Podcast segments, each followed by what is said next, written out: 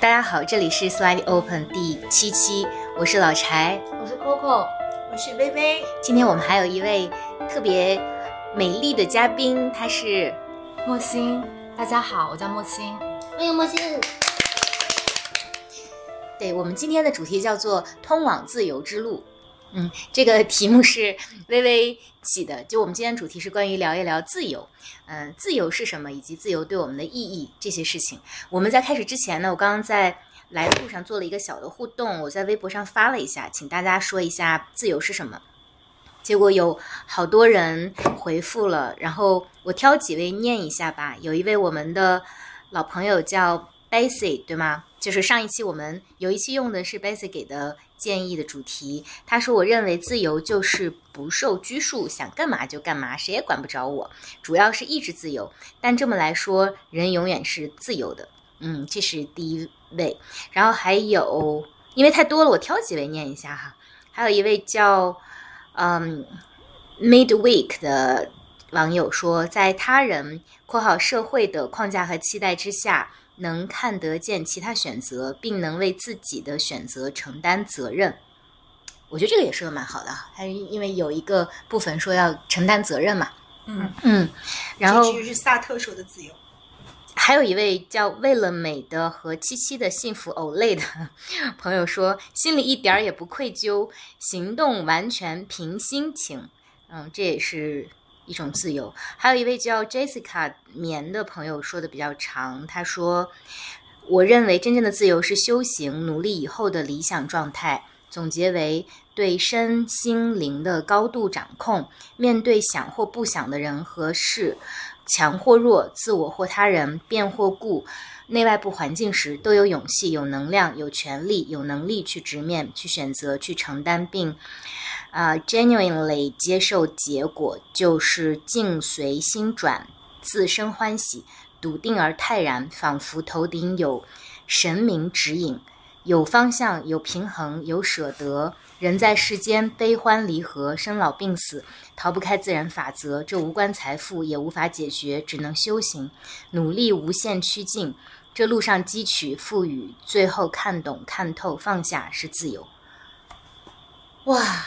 这位说的好好，种一种不，对，嗯，感感觉他总结的特别好，就是仿佛头顶有神明指引，还有好多好多朋友呃发的，我就在这儿不一一呃介绍了，或者晚一点大家可以去我的微博上看。然后那，我们今天正式开始我们的通往自由之路。对，哎，那。我们先从客人开始吧。对，我们先从先从我开始啊，就是完全不给客人一点适应的时间。对 对对，并不打算。我昨天邀请客人的人都叫杀生。对对对对，那的啊。啊，从我开始是吗？对，莫西，你觉得什么是自由呢？嗯，就是就就我刚才和 Coco 聊，就是说，我说。我之前没有想到自由不自由的这件事情，就是你不会觉得自己自由，也不会觉得自己不自由。但是有了一场特别的经历之后，然后你开始去了解自己，你开始自我探索的时候，你开始去想什么是自由。嗯，我会觉得很多人谈到自由的话，嗯，我不觉得那是自由。我觉得如果说你没有了解自身的情况下，你没有找到自我的时候，你所有的自由。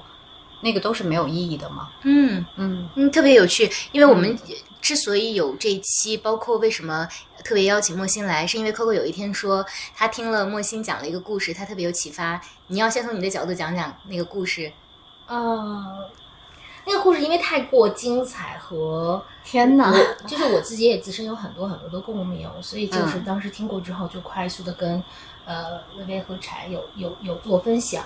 嗯，在邀请莫欣做更细节的分享之前，我去讲一下为什么我会觉得很有共鸣。就是其实想谈自由这件事情，好像微微和柴从我们一决定要去做播客，大家就在聊，然后我就特别直接的说：“哎呀，这个话题我一直觉得没有代入感和参与感，就是我们要不要 hold 一 hold？”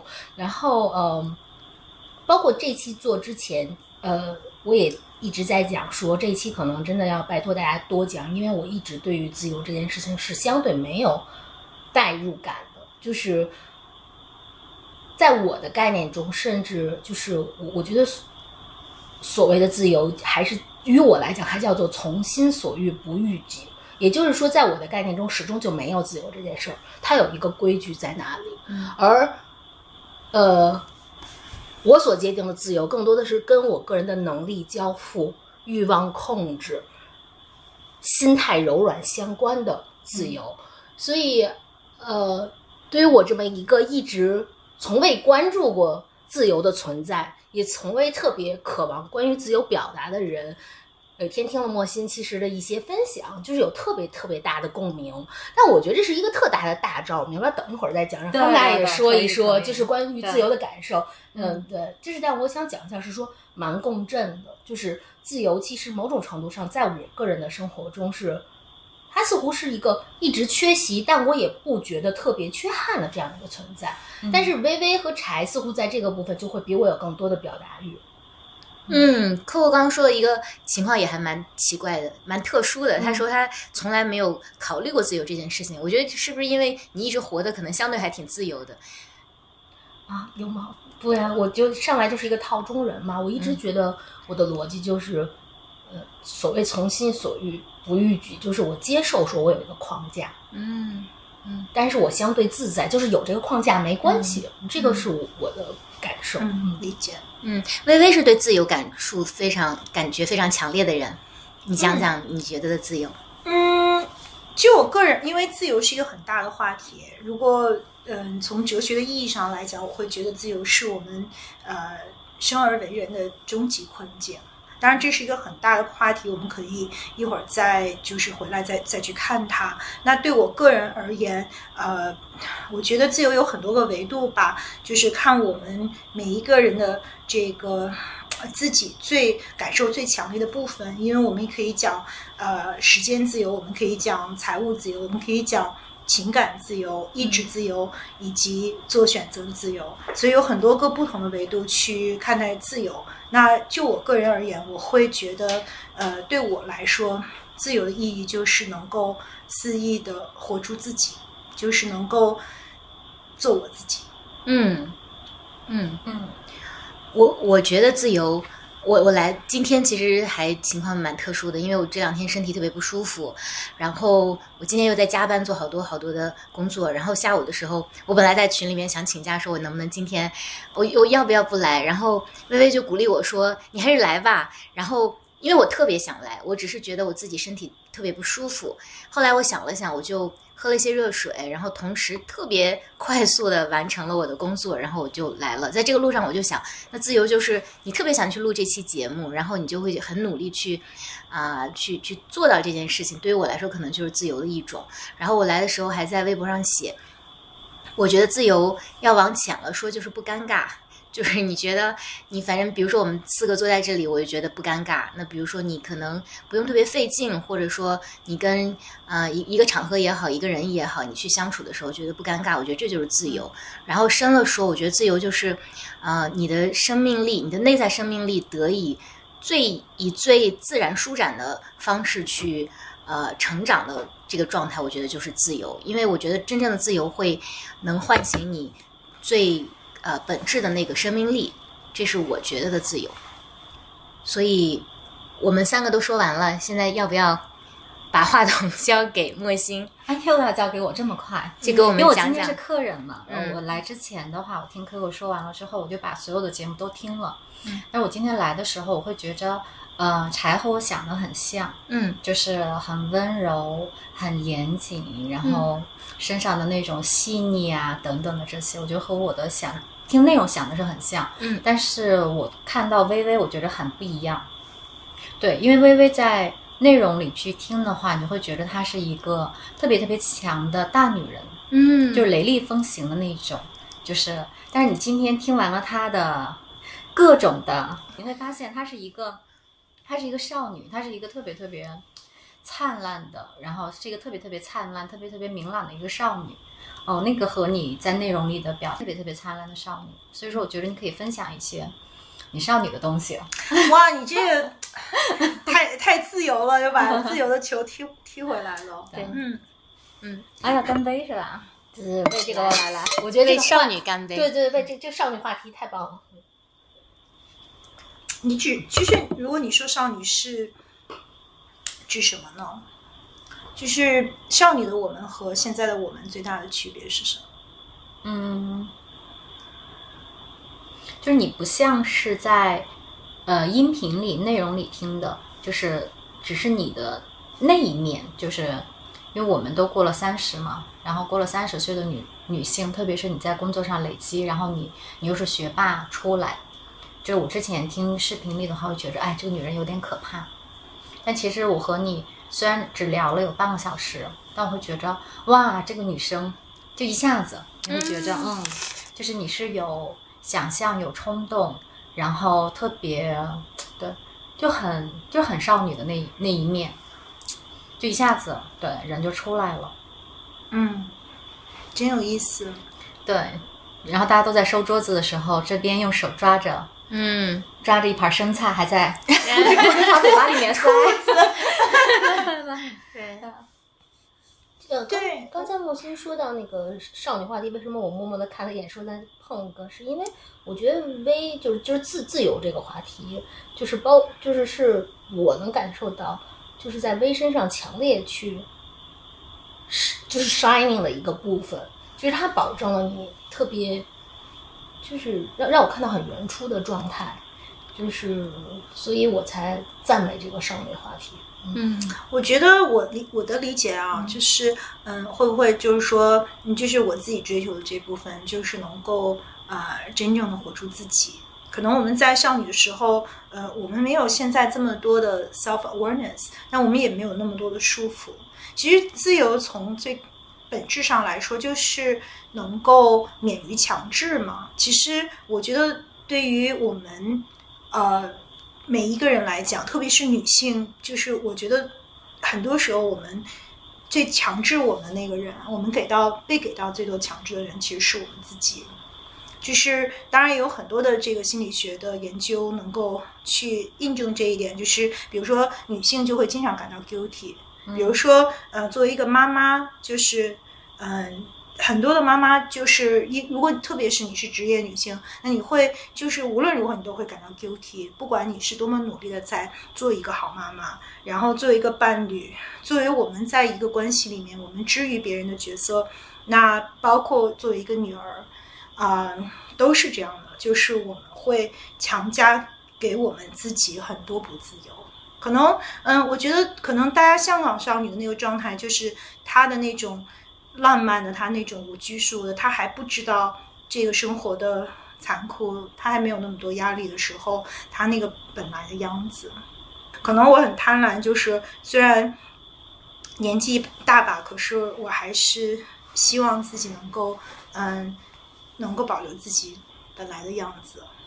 就是刚才你们仨看我蹑手蹑脚走出去，是因为我突然想起来，就是虽然节目刚开始，那我突然想起来说，呃，大概在二零一四年，我就是就是我先生特别坚持去要给我宝宝去找了一本书，然后那本书叫做《人人生而自由》，就刚才说的时候，我突然想起了这本书，然后就去看，它其实是应该是。为了纪念那个就是人权宣言多少多少周年，专门给小朋友画了一个绘本儿。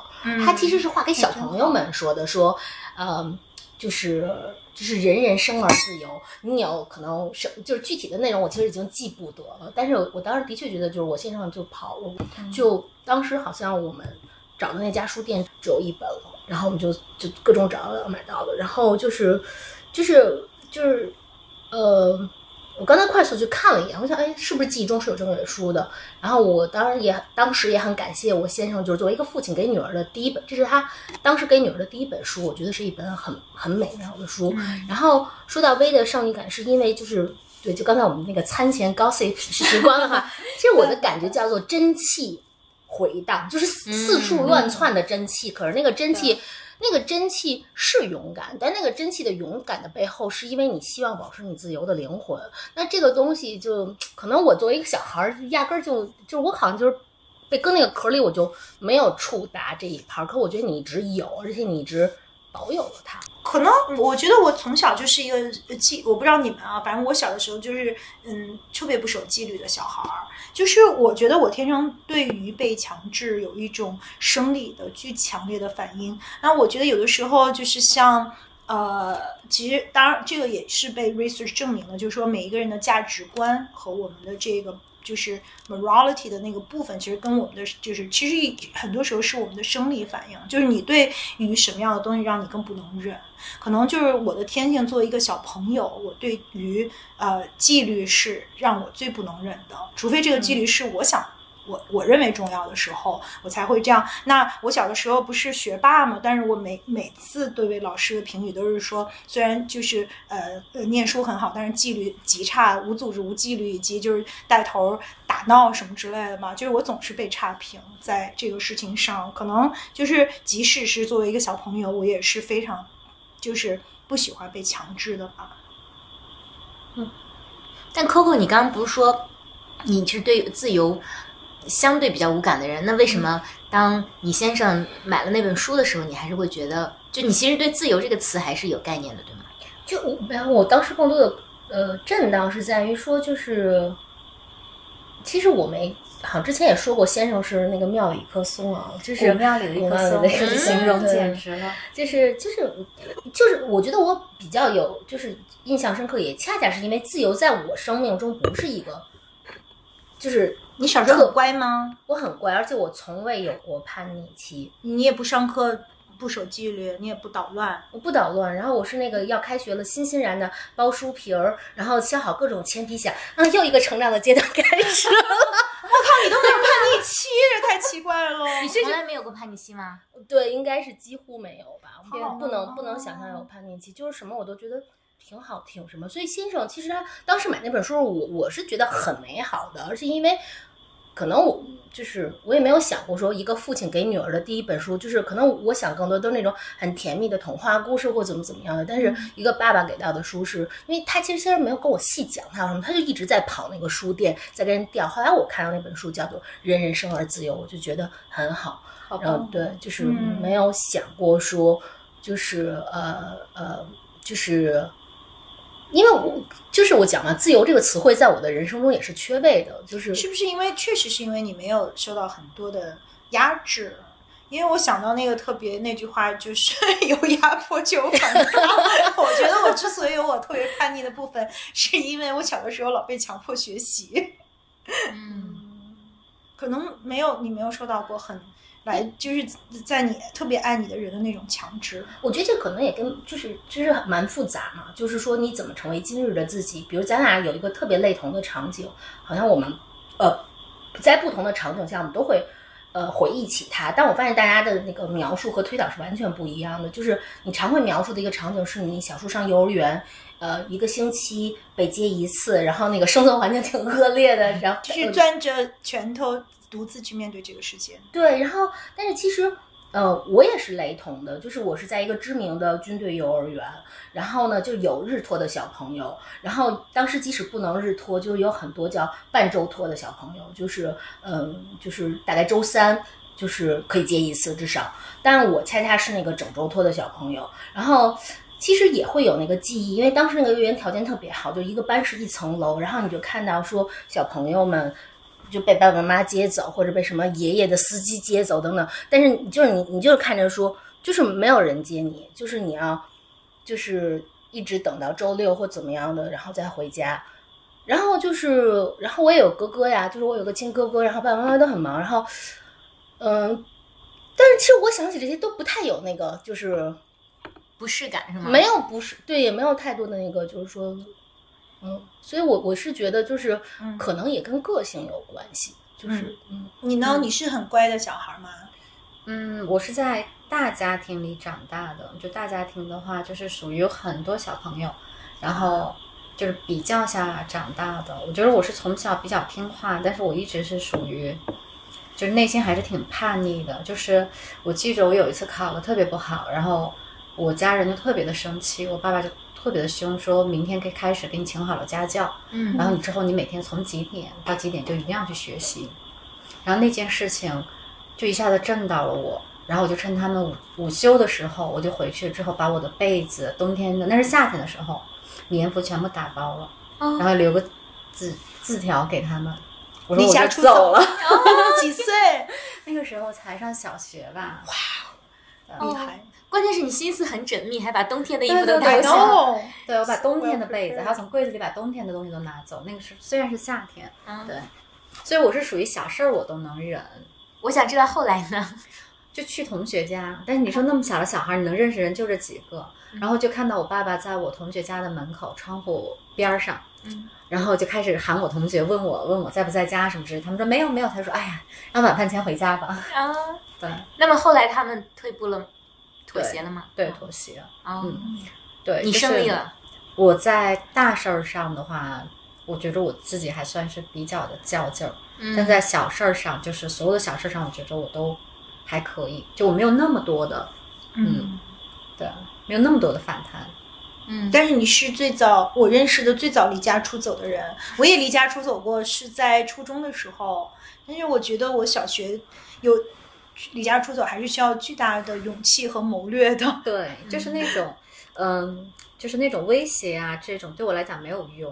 因为我记得后来有一次，我说我那个时候要来北京上学还是怎样的，嗯，然后我们家人就不同意，说如果就特别特别不同意，因为老干部家庭，特别是我爷爷，他们说如果说你要走了，你可能就真的回不来了。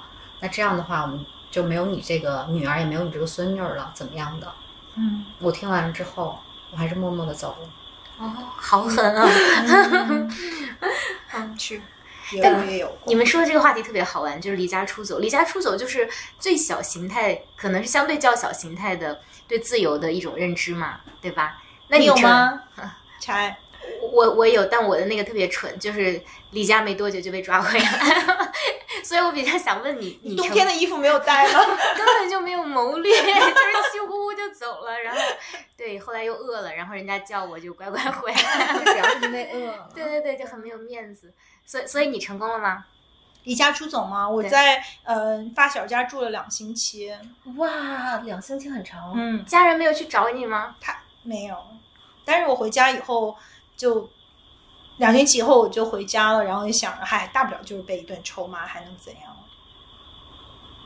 哦，他们没有去找你。没有，但是他们知道我在哪儿，因为他、哦我也没有别的地方可以去嘛。对，哦小的时候都是这样。因为我记着我也住了几天，嗯，嗯就知道你在哪儿，嗯又住的这么近，嗯嗯，对而且那是青春叛逆少女对对对期嘛，就是很叛逆的那个时候。，Coco 你没有过吗很不想？被强制。从来没有过离家出走。没有，长大之后呢，比如说跟男朋友在一起或者结了婚之后，也没有离家出走过没有。啊？没有，而且我刚想一个特别有这个对影响我妈尊严的事儿，但我觉得蛮逗的，想给你 讲讲。就是就是我我妈是那个特别 tiger mom 嘛，对吧？然后就是我没离家出走我跟我妈离家出走，啊 然后就是向你示威吗？啊，不是跟我没关系，是就是就是呃。可能是跟我爸爸生气了吧，还是怎么样？但是我觉得特别好玩儿，就是我觉得我妈妈就是又是 tiger mom 又特别严谨，所以呢，印象特别深。就两个人可能怎么怎么赌气，然后那个我妈妈很不开心，那不开心呢，就是应该是大概是春节那种，就是做一大桌子饭，你知道吧？然后那个妈妈那气可能一直都在，然后但是她就先忍着，她把那个 瓷盘儿都收了。然后你知道咱们小时候吃春节还会有一些那个不锈钢盘儿，就是它不怕摔的。然后就是，嗯，哎呀，这这有损我尊严，就是，然后那个就是都收了以后，就当桌上只只剩了摔不坏的筷子和摔不烂的钢瓷哦的什么的，然后我妈快掀桌子，说 说 你们好自为之吧，然后就走了。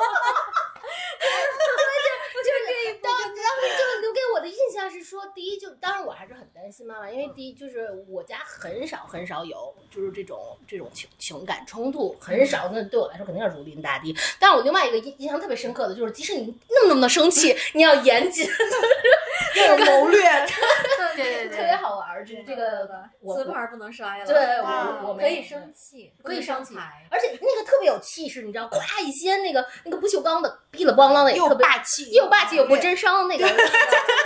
哎呦，静阿姨，静阿姨，这个太棒了，哎这个太棒了。呀幸幸亏我妈不听这个。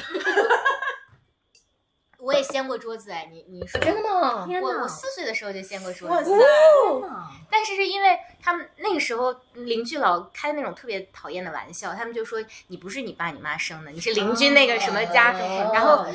对，隔壁那家的是一个六岁的姐姐，她就说人家才是你们家的小孩，然后那个六岁的小孩他就呃为了配合父母嘛，就说啊是啊是啊，我才是你们家的，然后我就生气了，我就把桌子掀了。哇，好倔强哦！然后全摔碎了，没有妈妈那么气。对，所以你们没听过说那个火象三傻，就是火象星座的人都比较傻。嗯你妈妈肯定不是火象对吧？我妈妈是，对，就是气儿来了。啊、嗯对火象三傻对，怎么说就是狮子啊、射手啊、哦白羊都特别傻。最有气的时候，是会是掀桌子掀的最爆裂的三个星座吗？不是，就是掀桌子不考虑盘子。估计离家出走也不会打包冬天的 特别不严谨的，对吧？对对对对。那我想问，三位离家出走过的女同学，就是你们当时真的，其实更多的是平等，对不对？就跟自由无关，对吗？还是说它背后也是自由呢？当然跟自由有关是。自由？选择就是选择，就是不要不要你给你安排的那些，不要你的要求。嗯对，还是为了争取自由嘛，就是我要示威也好，怎么样也好，还是要争那个东西。嗯，这是小时候的自由。嗯嗯，但莫西，你不是说你之前，你你你你刚刚有一句话我特别喜欢，但怎么说来着？就说你在某一个时间点之前，如果不能确认自我的话，你其实就是对自由是没有那种强烈的感觉的，是吗？嗯，对对，我觉得，因为我自己这两天也在想，我说如果说这个人都不能够享受孤独的话，那这个人会是自由的吗？嗯嗯，好问题。因为我看到我我的好朋友，我的好朋友是一个非常非常棒的女性，嗯然后事业上也很有追求，然后她靠自己的能力在北京，在北京能买两三套别墅，就一个女性，嗯而且是白手，就是这么自己靠自己努力挣过来的。嗯然后，嗯，我记得她就是我们刚开始工作的时候，那个时候还属于，哎，就是买一件五百块钱的大衣都很纠结的人。嗯然后到现在可以过上她想要的生活。然后在她前段时间怀孕的时候，在前段时间要生孩子的时候，我就说，我说你现在的话，我说你住在月子会所，我说你留一段时间给自己多好。她不能接受，就是她完全不能接受她身边没有人的这件事情。嗯对，就是不管她在什么样的状态，就有些人的感情就不能断过，嗯就是有些人你会发现他好像两三天之后，就即便分手特别难过，那很快就有下一段感情。嗯那他也是，他就属于那种没办法自己独处去生活的。我说那这个怎么？我说如果说你的精神都不能够独立独立，对吧？你要说他精神不独立吧，好像也不是，就是说你不能够独处，就你不觉着孤独是一件那么美好的事情，你没有给自己的时间的话，你能叫自由吗？嗯我觉得很多的东西可能是你的目标，可能是你的欲望促使你去达成的，嗯但你一定不是追求你内心所想那个所想的，呃，就是你的怎么讲，就是你的你内心的你内心的志向也好，你的等等的也好，我觉得那个是自由，嗯嗯，所以我也会在想，就是对，如果说你不能够享受孤独又不能独处的人，怎么谈或者说我们有严重依赖的人，是不是？无论是哪种依赖，情感上的依赖、嗯经济上的依赖，还是思想上的依赖，我们在一个超就是极度依赖的情况下，我们能有自由吗？对我，我觉着好像那个没办法。我觉着自由的话，可能是少数人拥有，但大多数人都在提。嗯，就是经济不独立，肯定不自由嘛，对吗？经济不独立的话，人不就很气短吗？气短就一定不自由。时间不自由，我们也不能谈真的自由，时间不自由的话，我觉得时间不自由是一种选择，对吧？除非它是一种选，除非这个时间不自由是自己选的。对对对，嗯对。然后精神不自由的话，嗯，我觉得是精神不独立，肯定不能自由。其实经济和精神这两个是必选项。是吗？对我也我也要问是吗？对呀、呃，比如就是我们 how to define 经济自由？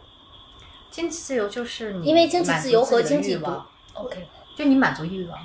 因为我觉得呢，怎么讲，就是经济自由、经济独立，我觉得那个不是说为所欲为，不是说对我我想怎么花钱就怎么花钱，而是说我我独立，我不依赖他人，我就可以或者我我就是我我我的渴望和我的支付之间是比较良性的这对种状态，对，是的，对对它就是嗯一种相对平衡的状态吧。嗯，明白。嗯我十一的时候去去拉萨遇到一个人特别有趣，然后我们我们就在讨论这个问题，因为我开玩笑我说，哎呀，我要是跟你一样，我来拉萨我就，呃，我就觉得还挺自由的，就可以每天晚上晒太阳啊什么样子。然后我们就聊到这个问题，他是北大毕业之前一直在做呃政府工作，后来他就突然有一天变成了，就有点像活佛，就是他其实在去研究佛法，然后去做一些藏地文化的呃的像国内和国际的一些输出。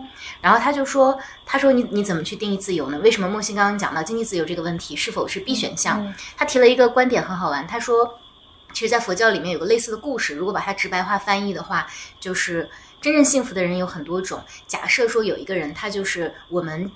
理呃，我们理解当中的丧家之犬的话，但是他就特别喜欢自己丧家之犬的这个状态，那他就变得特别不上进，然后每天他就躺在床上，但是他很自洽，他就觉得我就这样子了，那我可能经济也不独立，我也依赖父母或者怎么样，但是他就接受了自己这个状态，那他可能也是最幸福的人之一。所以我当时还有一点这个就是醍醐灌顶的感觉，就是如果一个人能接受他自己是丧家之犬本犬的话，他可能也觉得挺自由的。所以这样的话，是不是也不一定要经济独立呢？我觉得那个不叫自由，那个只是低欲望。嗯那也许是也是一种心灵状态的自由，就像那个犬儒主义，呃，就是那人叫什么来着？就古希腊的那个哲学家，就是亚历山大大帝走过，就是说我可以满足你的任何要求，他也说，请你不要挡住我面前的阳光。嗯嗯，对，叫什么来着？总之就是一个对，犬儒主义的那个代表人。就我认为幸福是很多种的。嗯嗯那你说到希腊的时候，呃拉萨的时候，哎呀，有一个特别特别，就是我是好多年前，七八年前去拉萨，然后当时跟我的好朋友，我们几个人一起去，然后我我忘了我当时在那边有多快乐，嗯。然后我忘了，但是我后来的时候有一次参加一个活动的时候做嘉宾，我看到台下有一个人我刚好认识，然后就是，然后就是那个我们在拉萨，呃遇到了一个人，嗯。他就讲，他说是当时的旅游卫视的排长，他就说他在拉萨看到我的时候，就见我和几个朋友，别人都在那晒太阳，然后我们就在那边一边唱歌一边跳舞，就半天的时间。嗯然后他说，所以说他的印象就特别特别深刻。嗯然后他特别没有想到我在他们的一个活动上当嘉宾，就他那一刻的时候就觉着，嗯然后我就想到了，哎呀天呐，我感觉你说的这个人我认识。你应该认识，对对 对。然后那个，然后那个的话，我就觉着那时候真的是很开心，嗯，就是像你现在，就是你能够，就是像啊我，现在吗？就手舞足蹈自由。对对对，就别人都在那晒太阳，但是我、嗯我们能在那边跳了半天的舞，嗯毫无视别人 坐那边晒太阳。对，我想起就是做这个节目前，我就在呃，就是跟朋友的群里讨论什么是自由，做一些功课，然后嗯，就是大家对自由的理解都是。嗯，非常不一样的。后来我就说，管他呢，至少我先实现胡说八道的自自由啊，这就是后来我又发了一个的 Trump 跳舞的照片，说还有张牙舞爪的 自由。啊，对对对，你现在是拥有的，你现在是拥有的。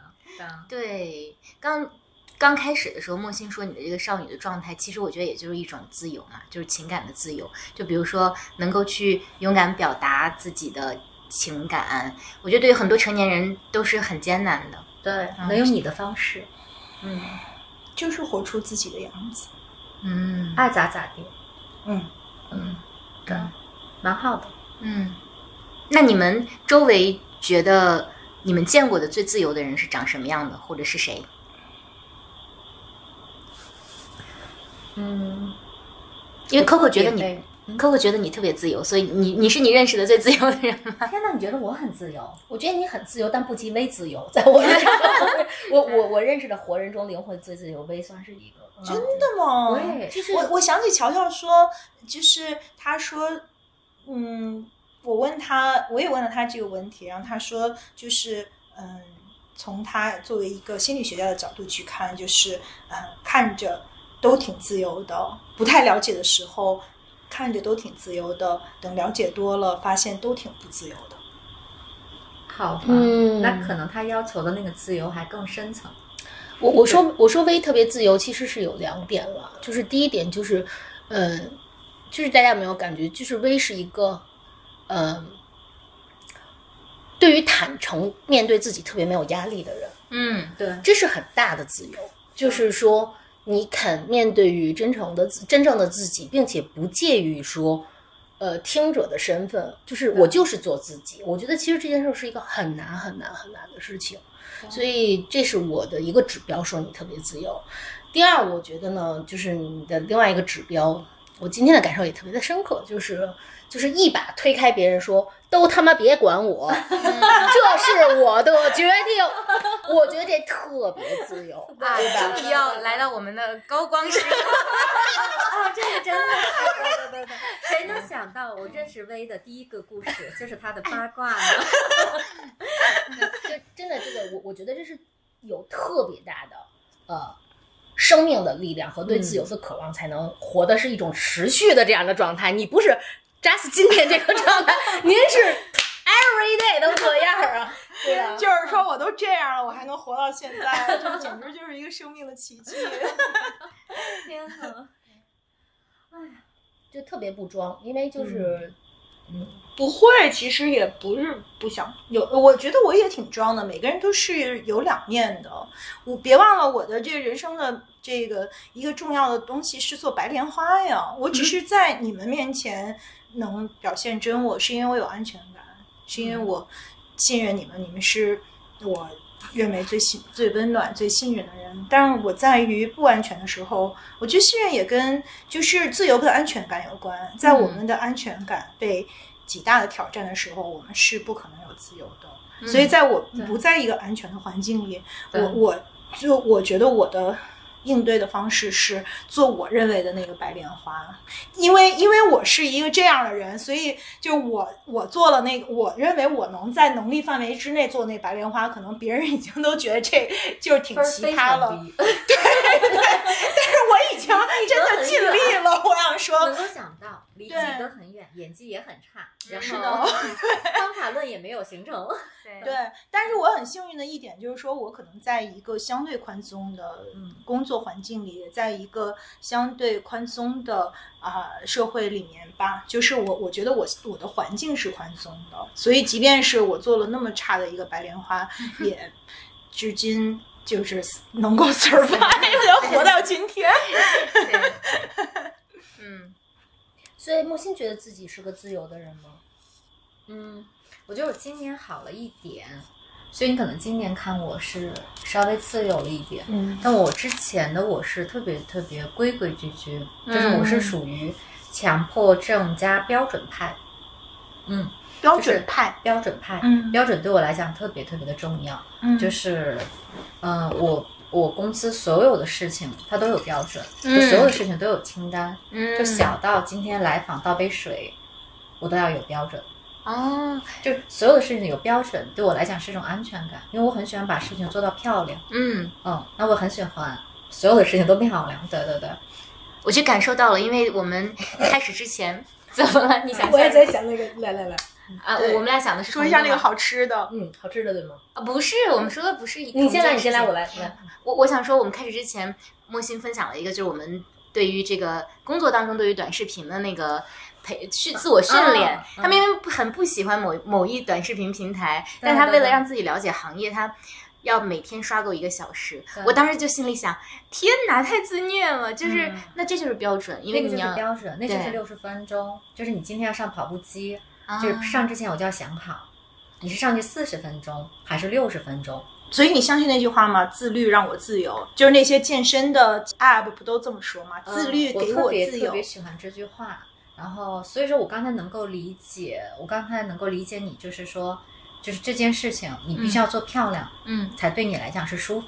嗯就如果说我今天设定是四十分钟，嗯我三十九分钟下来，哎呀天哪，我要难过四十分钟，我才能嗯。找不回来那一分钟。嗯，就强迫症在标准派，嗯。所以在我这样的身上的话，在之前，你看到的一个人不是自由的人，不是松弛的人，对。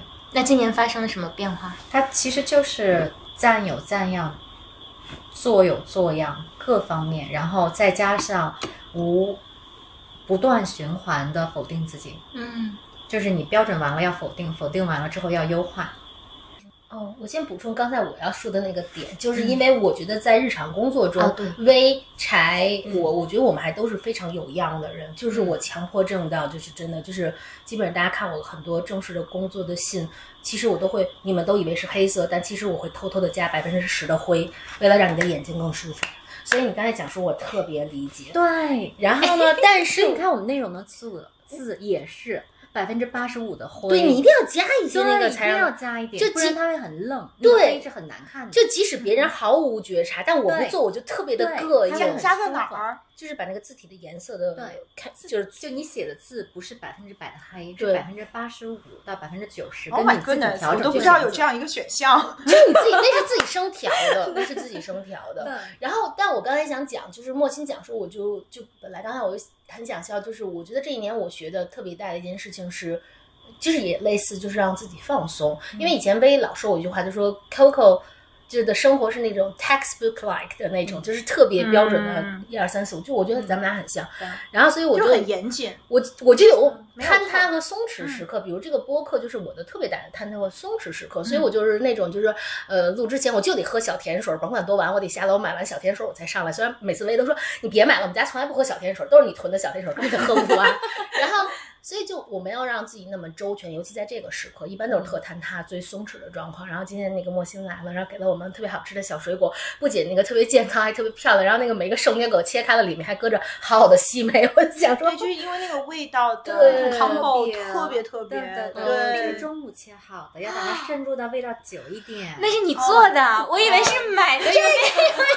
所以吃一口就已经懂了，这是有原因的，因为有很多心思在后面。我的天哪！我给听众们描述一下，那是一盒什么样的东西？对于你们来讲，天哪！我我在家里从来没有吃过那么精致的东西，我只有作为你在酒家的女。主人，作为你家的女主人，我的哦，那你天这个哪！他不太了解，这个这个他还是挺容易发出我的那谁天娶谁要娶了你得多幸福啊！真的，其实我们俩都是说了很相似的一面，就是爱的时候就会特别的好，但是一样也会也会给对方带来另一面他需要很包容的地方。但如果你会对，就是你对所有事情那么花心思的去做，付出了呃百分之一千的努力去做的话，嗯你会对别人有同样的要求吗？没有，因为这件事情要的是我爽。嗯，嗯，等一下，我忍不住，还是要把那个描述一下。还好啦，就就是有一个盒子，里面有各种种类的梅。梅果，然后它甚至还有一个圣女果，它是切开来，里面放了一个西梅，就这样子的，呃，大概四五种种类的很好吃的梅果放在一起，就是颜色也很好看。嗯我第一反应就是。买的，我其实本来想问问你在哪里可以买到这个，就觉得特别好。但是我我感觉我好像去过的超市，就算已经服务的很好的，也没有做到这么精细。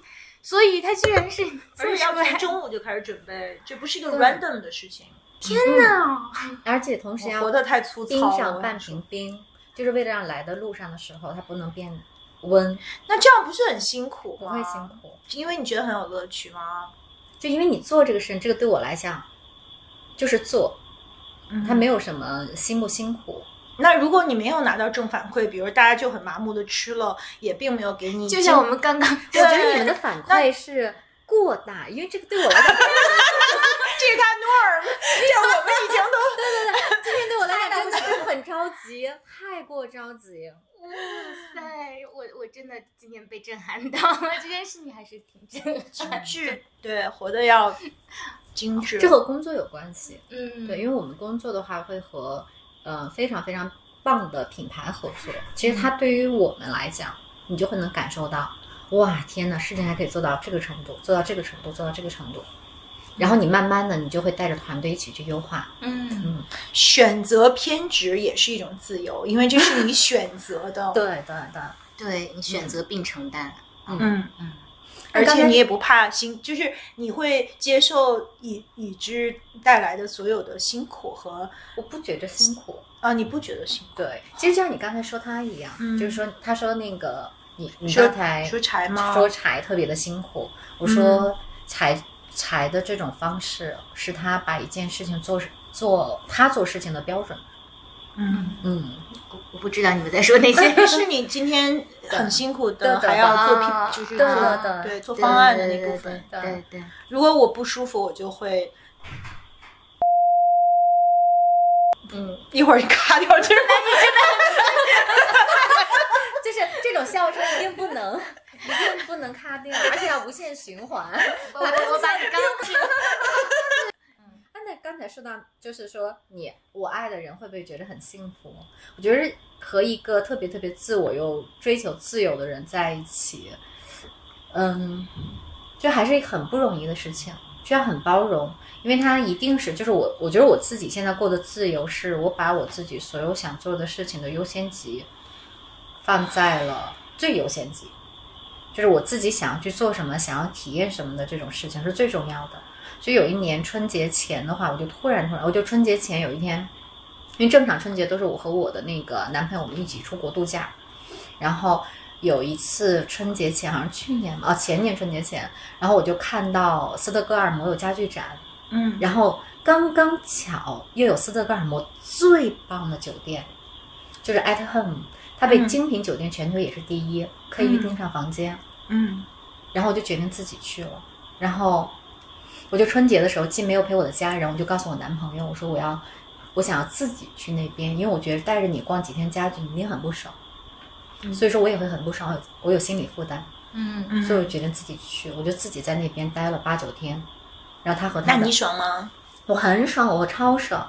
就唯一让我觉得稍微能够平衡一点点的话，就他和他的哥们儿一起出去了。那他可能也挺开心的。对对，对，嗯嗯，就是你你我平时也是这样，就是你所有的时间优先级是放在自己身上。嗯嗯，嗯对。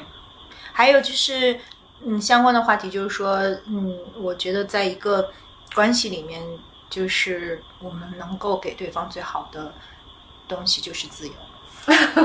因为我们追求就对的的，当然，不是每个人都觉得这个是 priority，嗯，对，那对我来说一定是那如果对方的自由跟你的需求有冲突？。嗯，我觉得我们其实讨论过这个问题吧，就是，呃，我我我会觉得，就是每一个人为另外一个人做出重大的 compromise，都是一个非常不明智的事情。嗯因为如果他为了另外一个人放弃了自由，放弃了自己的选择，那这个事情有一天会 come back and bite him。嗯所以我我觉得就是大家应该找一个，就是 somewhere in the middle，就一定会有一个大家都能够接受的一个啊、middle point，而不是说会需要，因为我我觉得我我永远不会为了另外一个人放弃自由。嗯我有一个问题哦，就是尤其对于三位对于自由更敏感的同学，就是你们最近蛮想实现的一个优先级上很高的自由是什么自由？情感自由，嗯情感自由是什么？情感自由就是在情感里面的情绪自由、表达自由、欲望自由、面对自己的自由吧。嗯，你呢，莫欣？我先说是吗？你先说。嗯，我没有这些自由的渴望，这些我都没有，但我特别希望拥有语言自由，因为我语言天分英语实在太差，语言天分真的是没有。嗯，所以这个事情一直是让我觉着，就你在所有的地方，你不管学什么东西，你都是优等生，唯独在这件事情上，对。那真正自由是 let go。没有，就你很希望你自己能够不用那么艰难，不能不用那么艰苦的去花这么长的时间去学习，然后转眼又忘掉，然后循循反反复复在这个过程当中。那是不是接受自己不是每一件事都能做到最好？那有，一些这是事情 B 选项，这是你一定要那那这个 B 选项是谁来决定的？决定的。那那 那可以有。对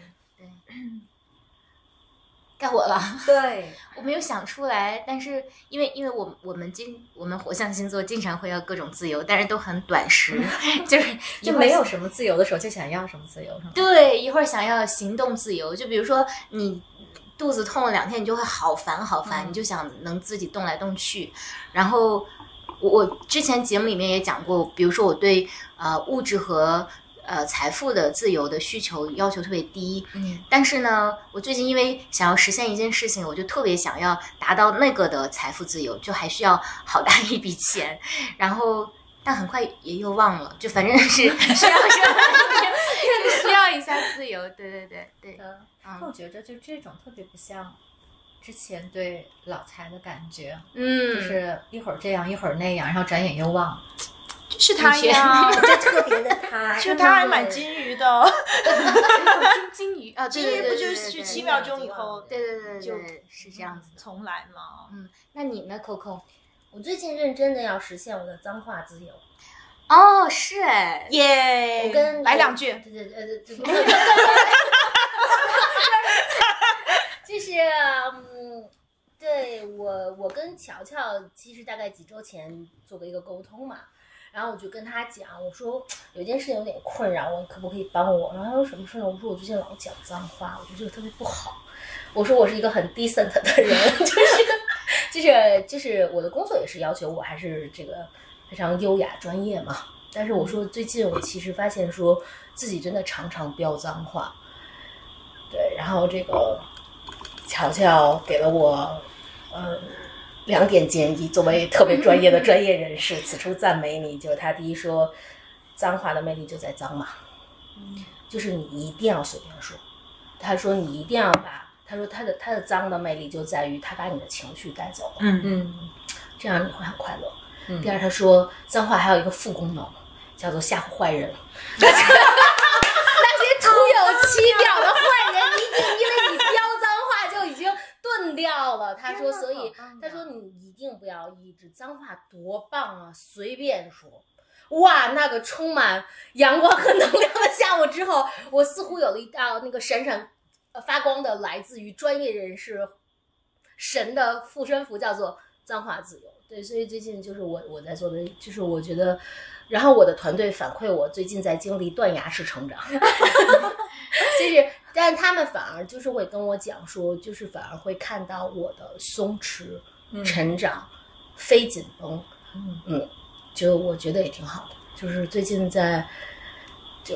还还是其实也没有那么做的那么好，但是就是就就就是至少在这件事情上不会立刻盖上很深的章，因为有时候就是回听咱们这个，我想说这个我在节目中的表现和我正常的人设还是挺不一样的，就这个脏话实在特别多。对，其实为什么你会觉得脏话是一个问题呢？那有的人就不觉得是个问题。如果我我觉得，因为我我肯定不会跟乔乔去讨论，比如说啊，啊就是因为大家的讨论很不一样，我肯定不会花时间去跟乔乔讨论这个问题，因为我觉得标两两句脏话，so what，嗯，都是我们的需求。所以我会觉得说，其实这也是你的自我设，恰恰是你的自我设限，你需要去突破这个自我设限。所以我们每一个人给自己的自我设限其实是很不一样的。但另一方面，会不会 Coco 这样子的同学特别容易幸福？就他能说脏话，他都能幸福成这个样子。就是你的设限点，低，对对你的设限多了，反而就是你比较容易得到一些对但哦所以但但这件事上，我我我我我我不知道莫欣啊，跟莫欣之前没聊过这个，我觉得咱仨还都是属于挺容易幸福和快乐的人吧。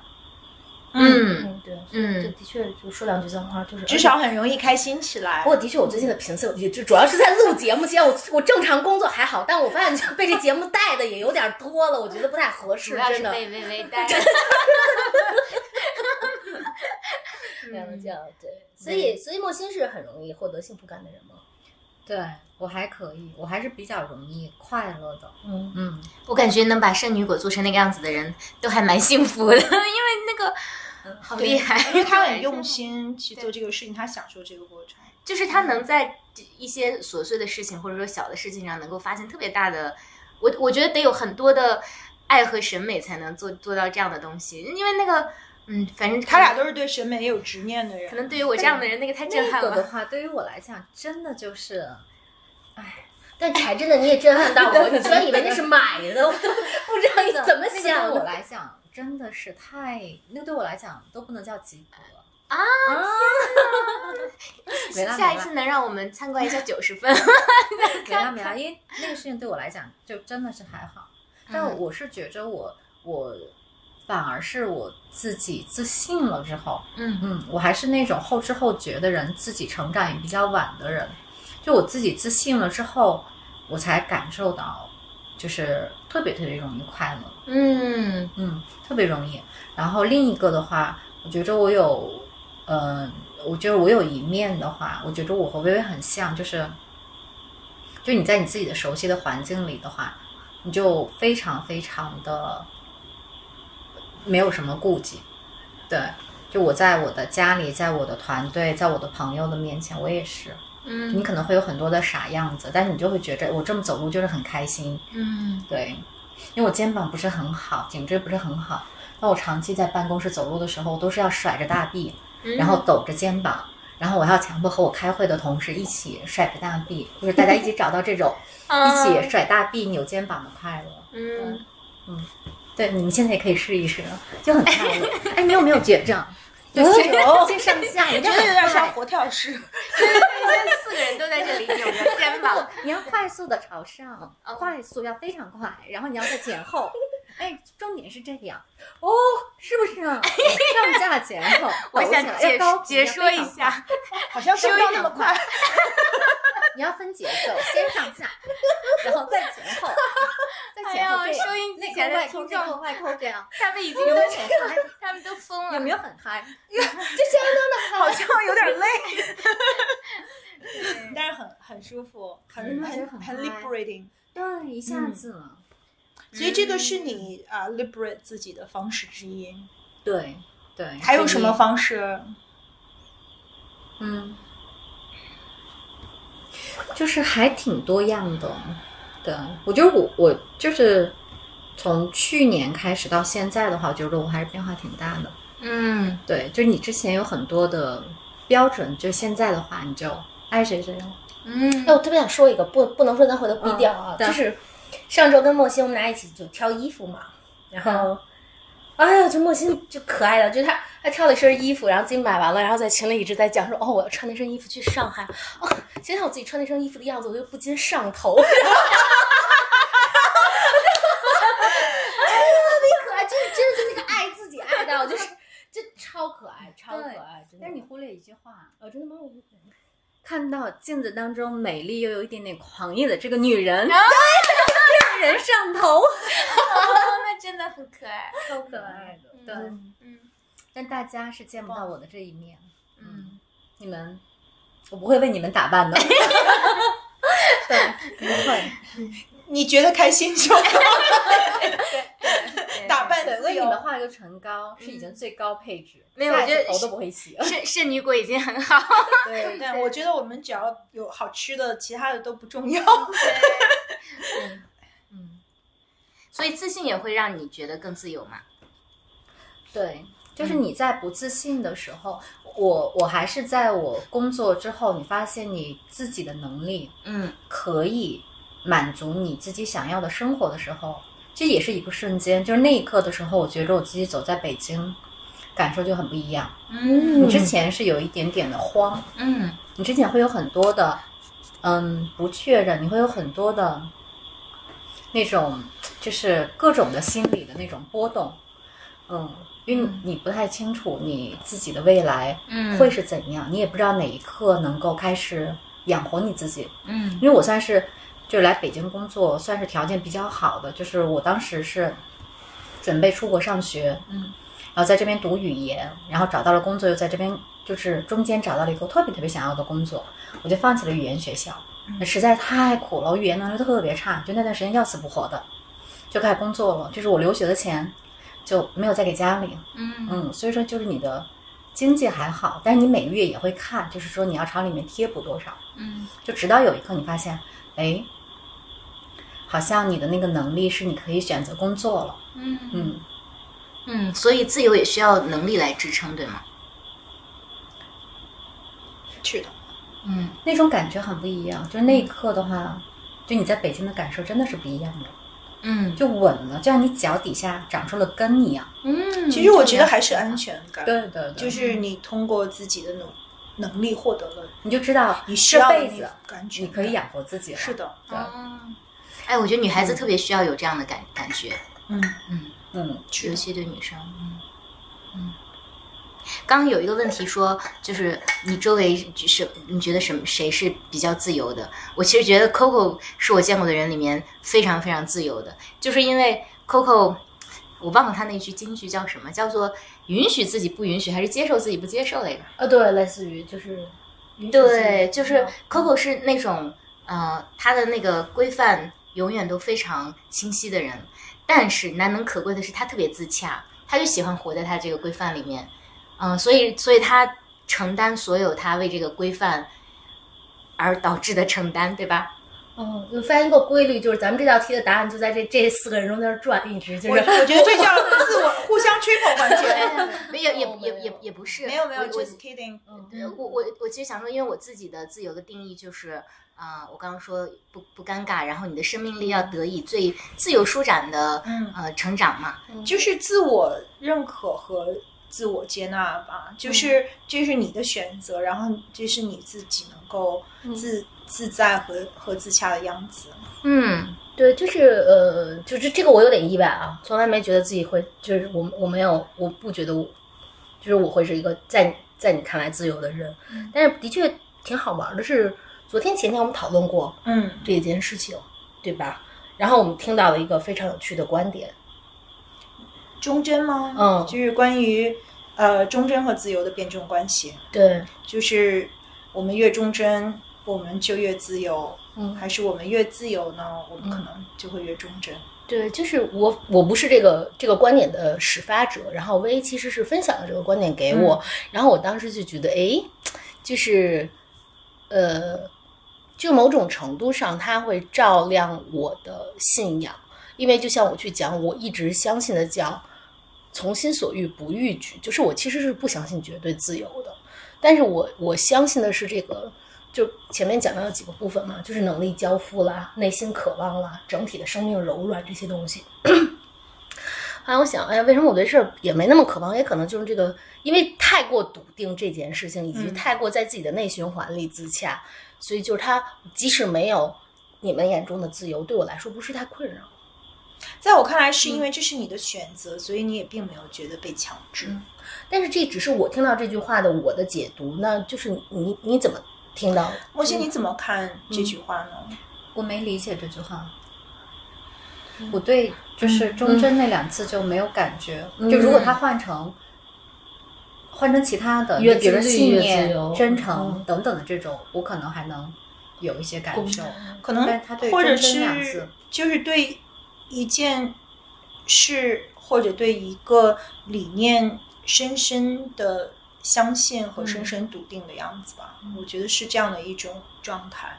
嗯无论是什么，它可以是宗教，它可以是一个情感，它可以是呃一种理念，但是就是深深的，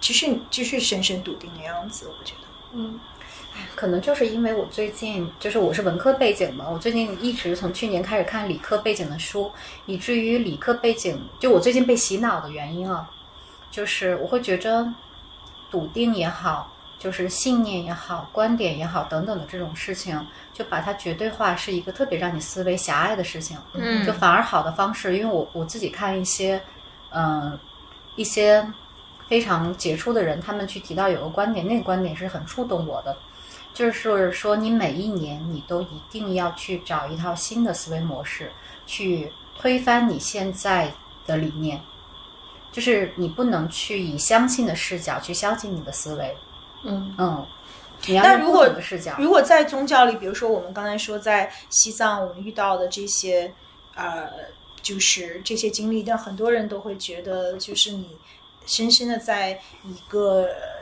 就是宗教信仰这样的状态，呃，它也是一种自由。可是宗教，宗教是太特殊了，因为宗教本身就不是理智的事情，所以，嗯，所以所以你就没办法把它放到自由里嘛。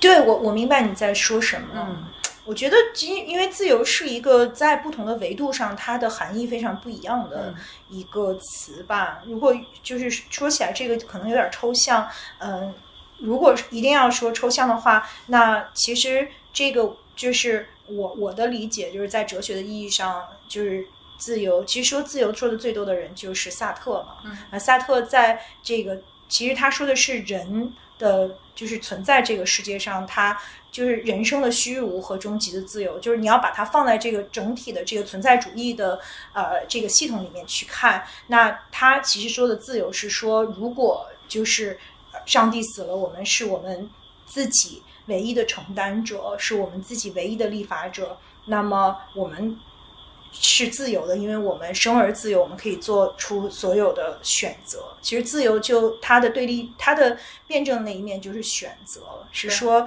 因为我们永远都有选择的自由。比如说萨特说，呃，你即便是一个残疾人，你坐在轮椅上你就动不了了，但是你也可以选择，比如说你可以选择去死，你也可以选择非常乐观的呃活着，就是没有人能剥夺你心里的快乐，可能你的肉体上会非常痛苦，那没有人能剥夺你心里的快乐，那或者是说，如果你是一个呃非常富有和非常生下来就非常有特权的人，那最终你面对死亡的时候，你是不是呃平静和和和快乐的？就是所以其实 in a way 就是他说呃，因为我们在自己内心深处。之于我们自己这个本体永远都有选择，所以我们生而自由。但是这个事情的另一面就是说，我们每一个人都要面对这个选择的后果，哪怕这个后果是灰暗的、是疼痛的、是悲伤的、是毁灭性的。那这个我们变成了自己的无限的呃责任，就是我们最终只能为自己的选择负责，没有任何一个人会。被你帮你来承担这个选择，所以这就是终极的，就是生命中不能承受之轻，就那个啊、unbearable lightness in life，其实就是我们的选择。嗯，说到哪儿了？嗯，说到哪儿？说到刚才说幸福和自由冲突的话，只能二选一。嗯我觉着幸福是一种能力，它不是选择题，然后自由是选择题。就有人可能意识到自由，他会选择自由，但是它不冲突。就是它不一不是一个维度上的事情，所以不存在选择，对对对，也有道理。那你说说你的故事吧，为什么就是你会觉得自由特别的？就是开场要，我先来。哎呀，这个杀生的这种方式，嗯，我们是一路人。对对对，嗯，我我先简单说一下我的状况吧，就是我是觉着，嗯，至少现在的我，就是很多年的我，应该是很多年轻女孩看上去会觉着很好的人，然后你有非常好的工作，然后你也有非常棒的另一半，感情也很幸福，也很快乐，在追寻自己做的事情。就我在去年之前的时候，嗯，我说我没有太想自由，我没有想想其他的，是因为我会觉着我从小就很叛逆，然后我一路上来，我都是在做我自己想做的事情，所以这点在我的身上，我根本就没有去想到，因为我一直觉着我就是按我自己意志去意愿去活的那一类人，但是我还会有非常强的另一面，就是比如说你强迫症，比如说你持续的在否定自己。就是我的口头语就是哎呀不能再这样了，然后哎呀这个事儿又怎么怎么着了，就是说你其实一旦是你停下来的时候，你就是在否认你自己，否定你自己，不断不断的这个，嗯。就你必须是在你自己对自己满意的那个状况下，你才会才会觉着舒服。嗯嗯，就是我经常是为那种百分之一的不好，然后暴脾气。嗯我之前和一我另一个女创始人朋友，我们去聊过这件事情，就是我们那个时候才去面对，就是讲，嗯，她做线下就是非常有品牌的那种蛋糕的连锁。嗯，她说她各方面做都是很好，但她每一次生气都是因为她看到蛋糕盒子上有手印儿。嗯，他就讲他天天讲，天天讲，就大家拿那个蛋糕盒子的手一定不能是碰过蛋糕，直接这么拿，因为有油印儿。说每次遇到这个事情的时候，他就暴怒，然后暴生气，然后因为这些事情的话，有好几个年轻同事就离职了。他就更生气，会觉得年轻人怎么这样？今天说你一顿就怎么样了？然后他在说这个事情的时候，我看着他的时候我就觉着，好吧，我说我说我知道我们两个人就永远抓住那个大家做的不好的百分之一，我们忘了鼓励大家，就你们已经做到了百分之九十九了，大家没我们都没有去想到，就是你做到百分之九十九的努力是多么值得去祝贺他，多么值得鼓励。但是所有放在我们身上的事情就是盯着。盯着这个不好，盯着那个不好，就我是这么一路过来的，就是所以说和我同事一起共事的同事的话，我觉得他们压力也很大，因为我就是那种特别特别容易挑刺儿，挑别人的刺儿，挑工作上的事情，挑自己的上的事情。然后，嗯，我在前两年的时候知道了火人节，然后所有和我聊火人节的人，他们都会说你不会去，你肯定受不了。就我男朋友这么说，说你肯定受不了，说你肯定待不了一天两天。你就直接，比如说飞洛杉矶啊，或者飞南就去度假，你绝对坚持不了。然后我就特别的好奇，我就觉得那种较劲儿，就觉得嗨，我有什么不行呢？然后我就大致了解了一下火人节，简单的描述一下，它就是在谷歌地图上一年只存在八天的一个城市，在。呃，旧金山的旁边就是黑石城附近，然后每一年大概有八万人过去重新搭建这座城市，在八天之后就全部的清空了，就成了一片的荒漠。去那儿之前的时候，有很多大家对于火人节讲的特别特别光怪离奇的事情，可能是就各种各样。肆意、乱七八糟、性，然后喝酒等等的这些。因为我去之前的时候，我就选择了我最不能接受的事情，就是你刚才去讲说，是不是你去火人节就不能洗澡了？然后你到那边的话，你是不是吃东西也特别特别的费劲？在沙漠里嘛，我就去选择了一个我能力接受到，呃，我能够接受的一个特别特别好的一个。组织，然后我跟着他们一起去，就他们保证了说你有一个厨师团队给你做饭，嗯，然后你有非常好的住宿的条件，在沙漠里可以二十四小时洗澡，你有非常干净的住的和卫生的这个，这个就基础就就是你最不能接受那一部分满足了，然后我就过去了。第一天的时候，早上的时候从旧金山坐小飞机，大概九十分钟进去了。然后你远远的进到那个沙漠的时候，就见那一片营地，八万人的营地就慢慢的开始出现了。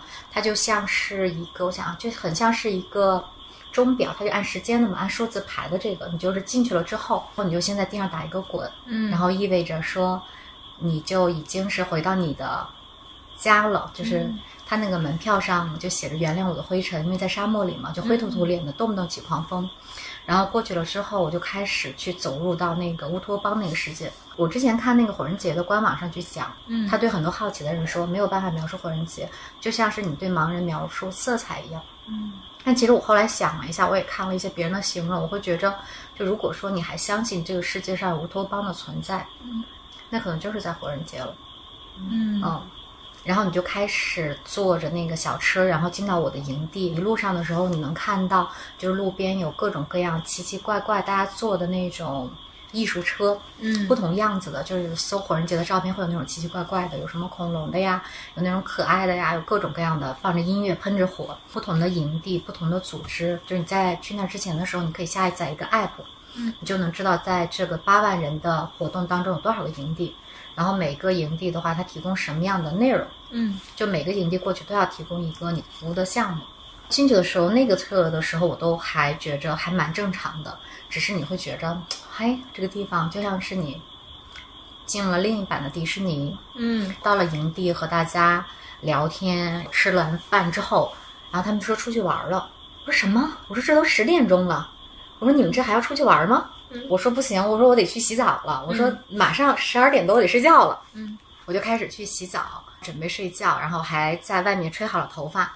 我躺在我的那个帐篷里的时候，我们隔壁就是一个特别特别有名的一个叫什么 Ibiza 还叫什么之类的一个，说全球特别有名的一个酒吧夜店。嗯，放那种嗯音乐，一咣咣的咣，是吧？一逼子什么之类的那个。我咣咣咣！我当时想，天呐，他这要几点才能关？我在夜店门口，嗯就第一天晚上，我就在那边等到他们五点钟，嗯他们才关。我刚要说五点，那我去过，是不是？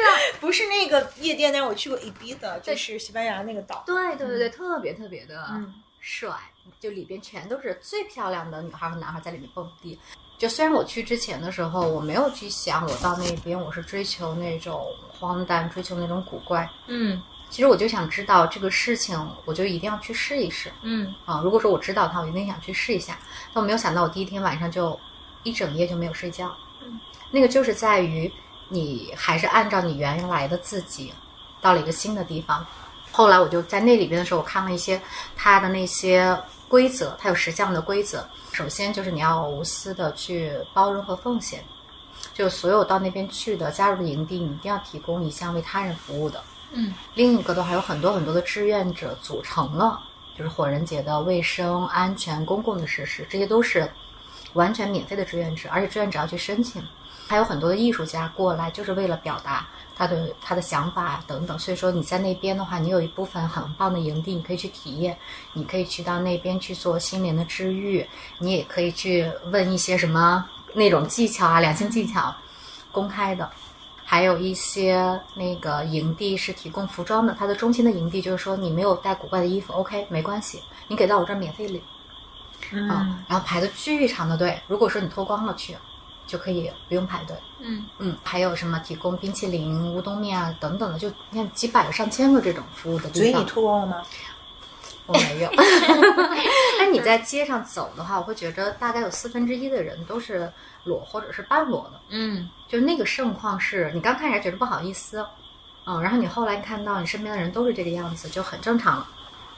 这个是一部分，然后另一个的话，嗯、它下面去讲大概有十条你的这个规则，然后里边有一条就是在于你唯一在这里面可以花钱的地方，就只能买到冰、咖啡和冰咖啡三样东西，只有在它的公共的这个营地的时候，中心营地才能买到这个，在整个的这八万人的这个社区里是没有你花钱可以买到的东西。嗯。嗯。所以说就意味着你在这里边你就没有了社会标准了，对吗？就我们常常用你的谁谁谁来怎么去形容，OK 都没有了，你没有钱，没有时间，因为这边的时间是打乱的，它就是二十四小时，它不是白天和夜晚，是因为当那个地方白天的时候是三十八度，到晚上的时候可能要穿个羽绒服才能出去，所以你又没有时间，你又没有了钱，然后你到一个这样的地方，我会觉得那个还是属于你会有一点点的不适应。那个不适应就是在于你所有所要求的，你原来的那些规规矩矩，你的生活方式，你的等等的那些，你在里面一下不适应了。嗯，因为我看有人走着走着就跑到我们那个营地里来睡个觉，因为有外面有沙发嘛，嗯就是就过来骑着骑着累了啊，不行，我要睡个午觉了，就开始在这边睡了。嗯。对，然后你想到哪个营地，后来你放松了，你就过去的时候，你刚开始不好意思，就我去拿冰淇淋的时候，他非让你跳舞，你说哎呀天哪，对，你会有一点，嗯，但是你过了一天，过了两天的时候，嗯，就第一二天我都没有怎么出去，因为白天太热太晒，然后晚上的时候你就觉着要睡觉了，嗯。嗯，直到过了两三天，我自己晚上有一天晚上我自己骑着自行车，就是在那个荒漠里，旁边有艺术的灯在闪，那种凉凉的风吹在你自己的身上的时候，你那一刻的时候，你会觉着，哇，天呐！嗯你就才会觉着这趟旅程才开始，就在前面都是不适应，一边自己骑自行车，一边去看着那些做的艺术品啊，做的什么东西，然后走到了它那个中心的那个，我想一下，它叫什么 temple，嗯就是嗯，火人节有两个盛大的项目，一个就是 temple，然后它就是寄托了很多很多人内心放不下的东西。进去了之后，你就能看到墙上、地上啊，大家都会把自己思念的东西、放不下的东西放在那里，就在那边去默默的纪念它。嗯有些人在那旁边哭，有些人怎么样的。等到火人节的最后一天，就是烧 temple 的这个仪式。然后我那天晚上自己在 temple 那边，我进去的时候，旁边有人弹钢琴，他就给我了一个耳机，然后那个只有那个耳机能听到他弹的钢琴。我就在里面坐了一会儿，就我旁边的女孩就哭到不行，嗯然后我当时心里面还有点不好意思，可是她就在我旁边，我就会觉着我应该去抱抱她，嗯，就不管她怎么样，然后我就抱着她，她在怀里就哭了一会儿，直到她缓过来的时候，然后就谢谢你就走了。因为我第一次到那边，因为我第一次到火人节，我没有什么想要放不下的，没有准备好什么想放不下的，所以你对那个体验的时候，你其实带不入的。到最后一天去烧 temple 的时候，就八万人从不同的营地一起坐车、骑车到那边去。就我很幸运，就我第一次的时候，几个蛮好的朋友也过去了。晚上是八点烧 temple，下午四五点钟我们就已经骑自行车过去了。这时候太阳就已经下去了，路上有那种饮料车，有小食店，嗯别人就给着你的东西吃，然后大家一起闲聊啊，喝着酒。那四个小时的过渡时间，我觉得超快乐。就大家喝着酒，在落日下，你就是从来没有过说，你能够那么自然的在一个陌生的地方，就找到你自己的方式去相处。等到八点的时候，整个的世界安静下来，特别特别安静。你看八万人完全没有声音，在那半个小时的时间到一个小时的时间，大家就开始烧那个 temple。大家一起去看着，有些人就哭的抱作了一团。嗯然后我有一个朋友，他回来之后就发了一段话给我们，他们讲，他说他在旧金山十多年了，然后他这一次来到火人节，他说就是要把他爱妻的东西放在里面烧了。他在烧的那一刻的时候，他才真正的放下，就是说，因为他的爱人已经走了很多年，他就写到说他从来没有感受过他在。就是那段感情的告别，然后直到那一刻的时候，他就知道了，他就写下了，他说“永失我爱”，哎，因为也是一个认识的朋友，就是你看一个平时这样的人，心里面其实有那么多放不下的那个苦，放不下的爱在心里面可以堆积这么久，但如果说那一刻能让你去释放的话，我觉得那个很好，嗯。另一个的话就是，因为在火人节对于我来讲，就是其实还是属于，就是很多人就回来问我说，火人节值不值得去，玩不玩的，我都会觉得，我说这个其实真的不是玩儿，我说你要去玩的话，有很多的地方，就这个地方对于我来讲的话，我可能经历过。你经历过视觉上的，就是你看到过很多生理上的，你看到很多不可思议的事情发生。我说那个是很少说，很少说。但是我觉得最重要的是在于，就是你从来没有过机会是抛下你所有对你自己的设定，就你原来是谁，你要怎么样去做事儿，你要怎么去说话，你不会有一个机会是能够把这些全都给抛开，让你去做你。就是我总是在我自己的壳子里去生活，就是直到那个的时候，没有人和你去聊工作，也没有人聊这些以外的东西，就是纯纯粹粹的。就是我在那几天的时候，我自己连手机都不带，嗯所以我拍照片特别的有限，就第一天和最后一天纪念性的拍了一点。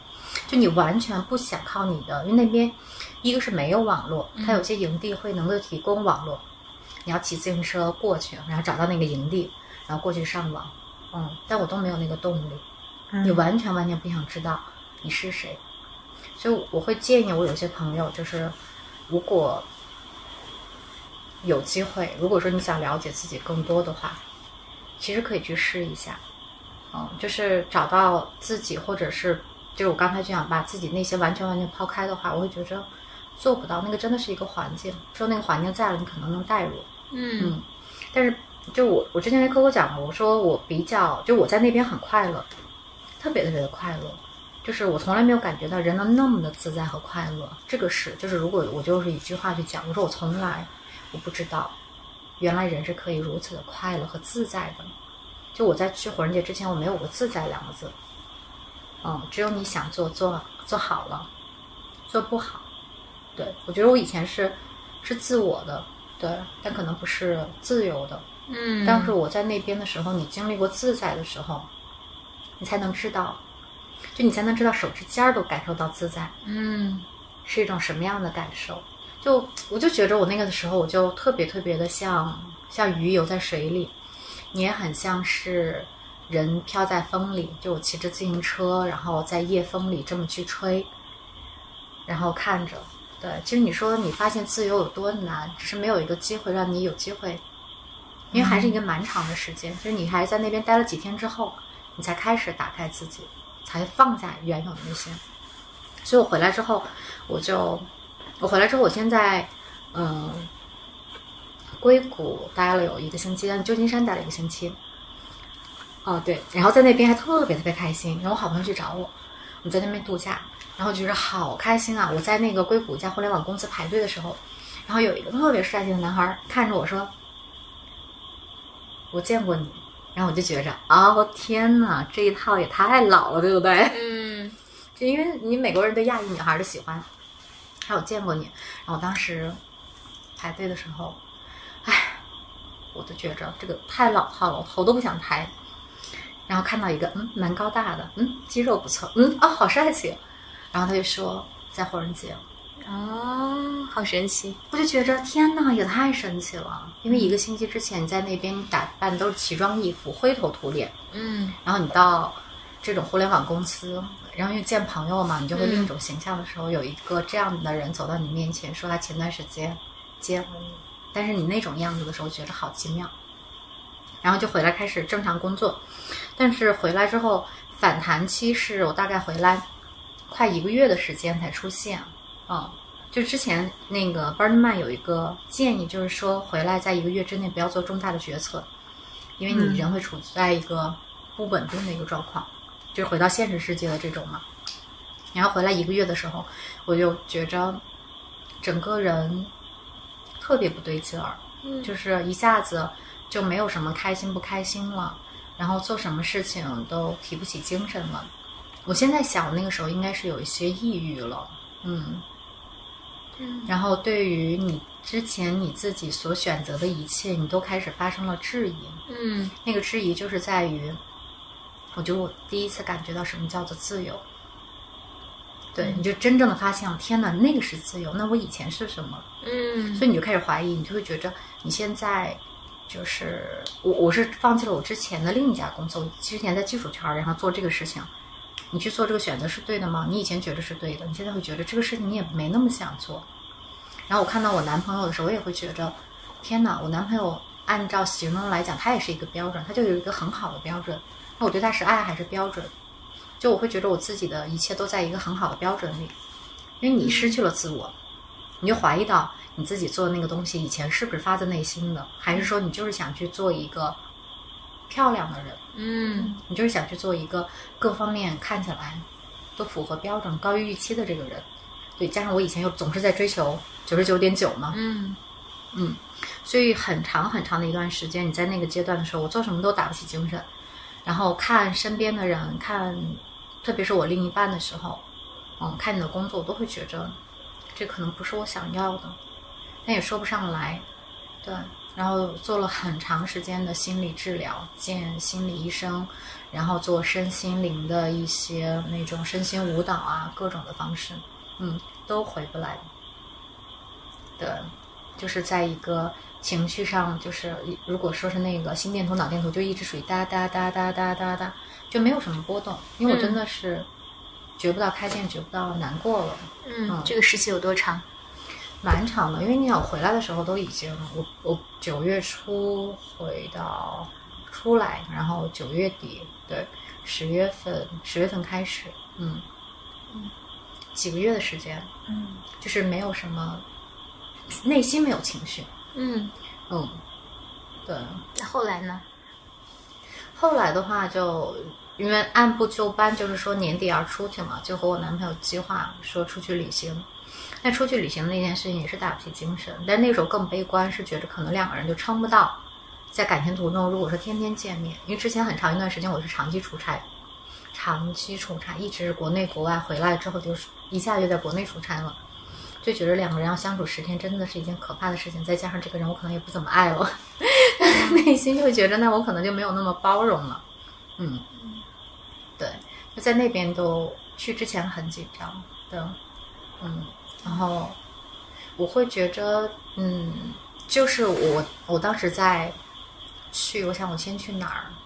啊，我先去那不勒斯，嗯嗯，就是因为我我在那边看那不勒斯四部曲嘛，嗯我特别特别嗯喜欢，呃，两两个女孩丽娜，丽娜我很喜欢，但是 Leno 身上有很多很多，就是他能够触及到我的东西，就是那种向上爬的那种力量。就我觉得我也是，就是我真的是自己一步一步一直都是属于特别特别努力，就不管你发生了什么事情，我都是属于不朝下看，不朝后看，因为我、我会觉得有一根绳拉着我。所有的事情我一直这样，就我在那不勒斯看完了《那不勒斯四部曲》，然后我们在西西里岛待了几天的时候，我也觉着，哎呀，度假真无聊，嗯就是属于情绪都没有好。但是恢复到那一刻的时候，嗯，是就是疫情爆发了，嗯。然后我们在外面受到歧视的时候，嗯就是那种心里面那个反弹一下子把你给校正了，嗯，就是你没有过经历，就是你从一个极端又走到另一个极端，嗯然后那种紧张感，再加上你在那边，我们我们在意大利嘛，意大利当时就是禁飞了，嗯。也封了，当时就想去别的地方，就是紧张感加歧视感，一下子把你给掰正了。那、肯定有我之前做心理咨询各种的方式，对，嗯，所以我我现在回来的时候，就回过来的话，我不知道我现在是回到了我之前之前的样子，我觉得比以前更好了，嗯因为我比以前自在多了。嗯对我以前没有那么大的负担，以前只要第二天有什么事情的时候，我前一天晚上基本上睡不着，嗯嗯，当天也睡不着，因为当天晚上得检讨嘛，连夜。嗯，天哪！所以你那会儿说你今年松弛了很多嘛？对呀、然后觉着，当我掰正经历过这件事情来讲的话，我真的觉着松弛了太多了，嗯然后也感受到了幸福。嗯对我觉得我去年一年是感受不到幸福，嗯，就人是麻木的时候，我觉着，对，关闭了你所有的感受。就否定自己这么多年所有的那个，然后又找不着，就就我觉得我最可怕的是你一个完全完全依赖标准的人，突然之间没有了标准，嗯就是就是你那个六十分、七十分、嗯八十分嗯。和方向，大方向也没了，然后这个标准也没了的时候，我就觉得那个是人，嗯，就嗯一下子就特别特别的慌。这如果让你再选择一次，你会再还选择？去吗？Burning Man。嗯，我会选择，我如果说我可以，我会选择每一年都去。嗯你觉得那个是终极的自由吗？终极的 liberation？嗯，我不觉得那个是终极的自由，我觉着，呃，我觉得最棒的是什么？就是我日常能够做的最棒的是长时间的，如果说这件事情能让我不打手机两三个小时，我就觉得很爽。嗯我会少听这样的事情，就阅读啊、跳舞啊、画画啊等等的。如果说它能让你脱离现况的你，我觉得那个事情很棒。嗯但是如果说你没有经历过一个完全完全你自身长成了模板式的你，这些东西全卸掉，你要到一个另一个地方，我觉得那个是没有其他地方可以给到你的。嗯，它是不是也是一种 let go？就是你跟自己的那种，就是你所有的标准，你你对自己所有的受限制和要求，就是在那几天你是完全 let go 的。嗯，想一下怎么讲呢？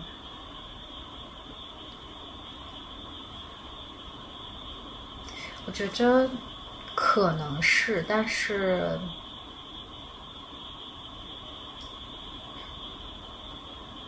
嗯，我想一下，表达应该是。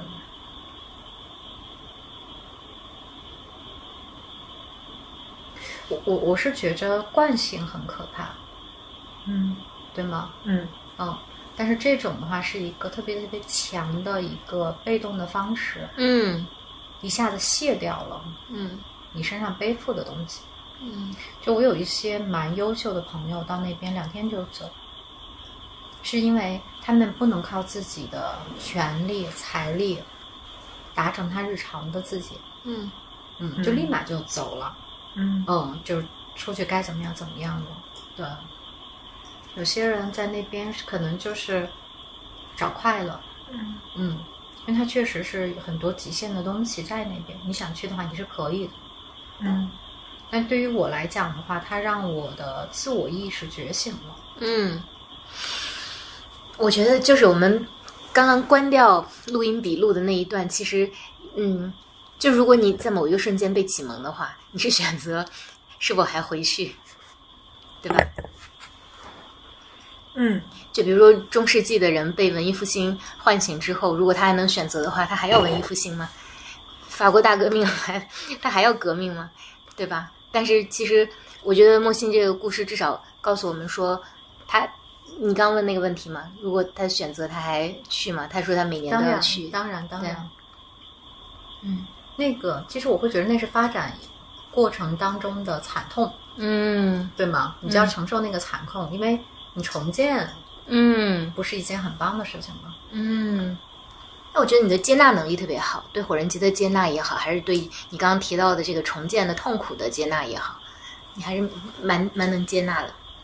嗯，我就对我个人来讲，我觉得特别特别重要的是，是人生的丰富性。嗯就是如果说你重复的这件事情，还是我，即便是八十分到九十分那个事情，原有的我对我来讲也是挺没意思的。嗯对，所以说，如果说能够让我感受到，嗯，就是比如说我身上又长出了一只手的这种感觉，你从三只手、两只手要长成三只手的这种，那种的，对，那种的惨痛是我接受的，是因为它带来的丰富的、愉悦的、新的、嗯大的那个东西，我觉得远远。嗯但我是后来的时候才知道，我那段时间可能是抑郁了。嗯。对，但这个故事好动人哦，难怪 Coco 说你是一个表达特别有魅力的人。啊，这我会我会觉着，就是我还是挺推荐，嗯嗯，多试一试。嗯那你抑郁的原因是因为就是那样一个完全不同样的存在，就像生活在别处的那个命题，那个巨大的思想实验里面所说的，就是你一旦体验到了生活在别处，嗯，你会怀疑生活本身吗？对呀、对我就是回来不就怀疑了吗？就怀疑了很长时间。那你什么？就是我好奇的是，你怎么样去完成了这个疗愈的过程？就是你说，其实你回到了自己的生活里，然后你现在也接纳了，而且你其实比以前更放松了。虽然你表面上看是回到了自己的生活里，但是你心里的感受不一样了。那那个最大的不一样是什么？嗯，就是我会觉着，就是从你建标准，然后到否掉这个标准，去怀疑根本的东西，到你去去相信，去相信这个选择，其实是这样，就你不会那么那么依赖标准，不会依赖规则了。嗯。就是比如讲，我觉得我之前说我前一天有第二天有事情，我前一天一定会失眠，嗯。然后当天会当天还好，就还还可以，但是晚上一定要深思一夜的检讨这件事情，嗯。这是我的常态。嗯。但是我到现在的这个过程当中的时候，我会发现，对于我来讲，很多事情，嗯，很多事情是是你值得的。哦，对你提醒了我，就是我觉得我在之前，我很多事情是觉着，对一个否定型的人，有很多很好的事情发生的时候，你知道它是靠你的努力来的，但是你心里面会有那么一点点的不踏实，你会觉着。嗯，就你相信很多事情发生在你身上的好事，不一定它的原因是你可能机缘巧合发生到你身上了。嗯但否定型的人会把自己否定看得更重。那今年的我的话，就会觉着这些新人发生在我身上的话，我会觉着他是，对，他是，我是被选择了，我也是选择了这些。嗯对，你就没有那么的较真儿，你没有那么的重，你会把生活看的，就你以前的生活是你的百分百，你现在发现，你现在的生活是你的选择之一，对，你完全有能力到另一个地方去重建一片新的生活，你有了这样的感觉，就你一点都不怵，说我今天重新到了哪个国家，你不依赖所有的这些东西，你怎么你能够过好的生活吗？我觉得我可以了，嗯，嗯。就是如果一切清零，重新开始，你不会有那种恐惧，就是你觉得你是 OK 的，你可以重新开始。即如果真的需要这么做的话，对，对，就是明显的，就是你之前对自己所有的那些太过于紧张，嗯就你之前对你所有的拥有、所有的得到、所有的等等的过于的紧张，嗯嗯，然后现在的话你就轻松了，你现在觉着它是你的选择，我感觉就像他说的那个比喻，就是他之前觉得走在北京大街上好像伸出了根，然后你就觉得很踏实。我觉得他现在就长出了翅膀，你也可以随时飞走。对对对，嗯。就是没有那种的，嗯，就更自由了。你以前其实求的是安全，bird。但是你现在你享受的，嗯。现在你很享受，现在是享受了，嗯。嗯，嗯。嗯。所以很很希望，很推荐，嗯。嗯，我觉得，反正我听完，我对火人节倒没有什么向往，但是我对你的描述，我觉得特别特别特别美丽，特别动人。天哪，竟然没有描述出让你对火人节的向往，哦，不是不是，因为 Coco 知道我的 工作和我的背景，就是我对于这类的冲击对我可能不是不会很大，但是我觉得每个人就是他有一个词叫什么听受能力，就比如说你听到一段话，看到一个火。看到一幅画，你的吸纳程度是不一样的。我觉得同样一个火人节，你的感受可能跟其他七万九千九百九十九个人也未必一样，就每个人可能感受是不一样的不一样嗯对，嗯，哇，但是它特别特别美。嗯特别美。我连夜就把你的故事，嗯，高度概述、浓缩的跟他们讲了，并且你也知道，我说服了我们共享的一个特别传统的女友，我们要一起有机会去火人节。第一次可以和好朋友一起去，嗯，你还想自己去吗？独立？我我这次也是自己去了，哦。这这就是自我嘛，但是我会觉着去火人节的这件事情，我就是不想和我男朋友一起去，嗯。嗯他会提醒我我是他的女朋友，我还要去照顾他，嗯。嗯，但我不想，那也是某一种不自由。对，就是我，嗯，嗯。对我都不知道我是谁在里面，嗯，对，很，棒。嗯嗯，听起来我也很会很想去。嗯。而且有很多小朋友在里面长大，嗯。有很多小朋友，很多的人是带着孩子在那边，嗯，嗯，那你会觉得在这个过程中你更了解自己了吗？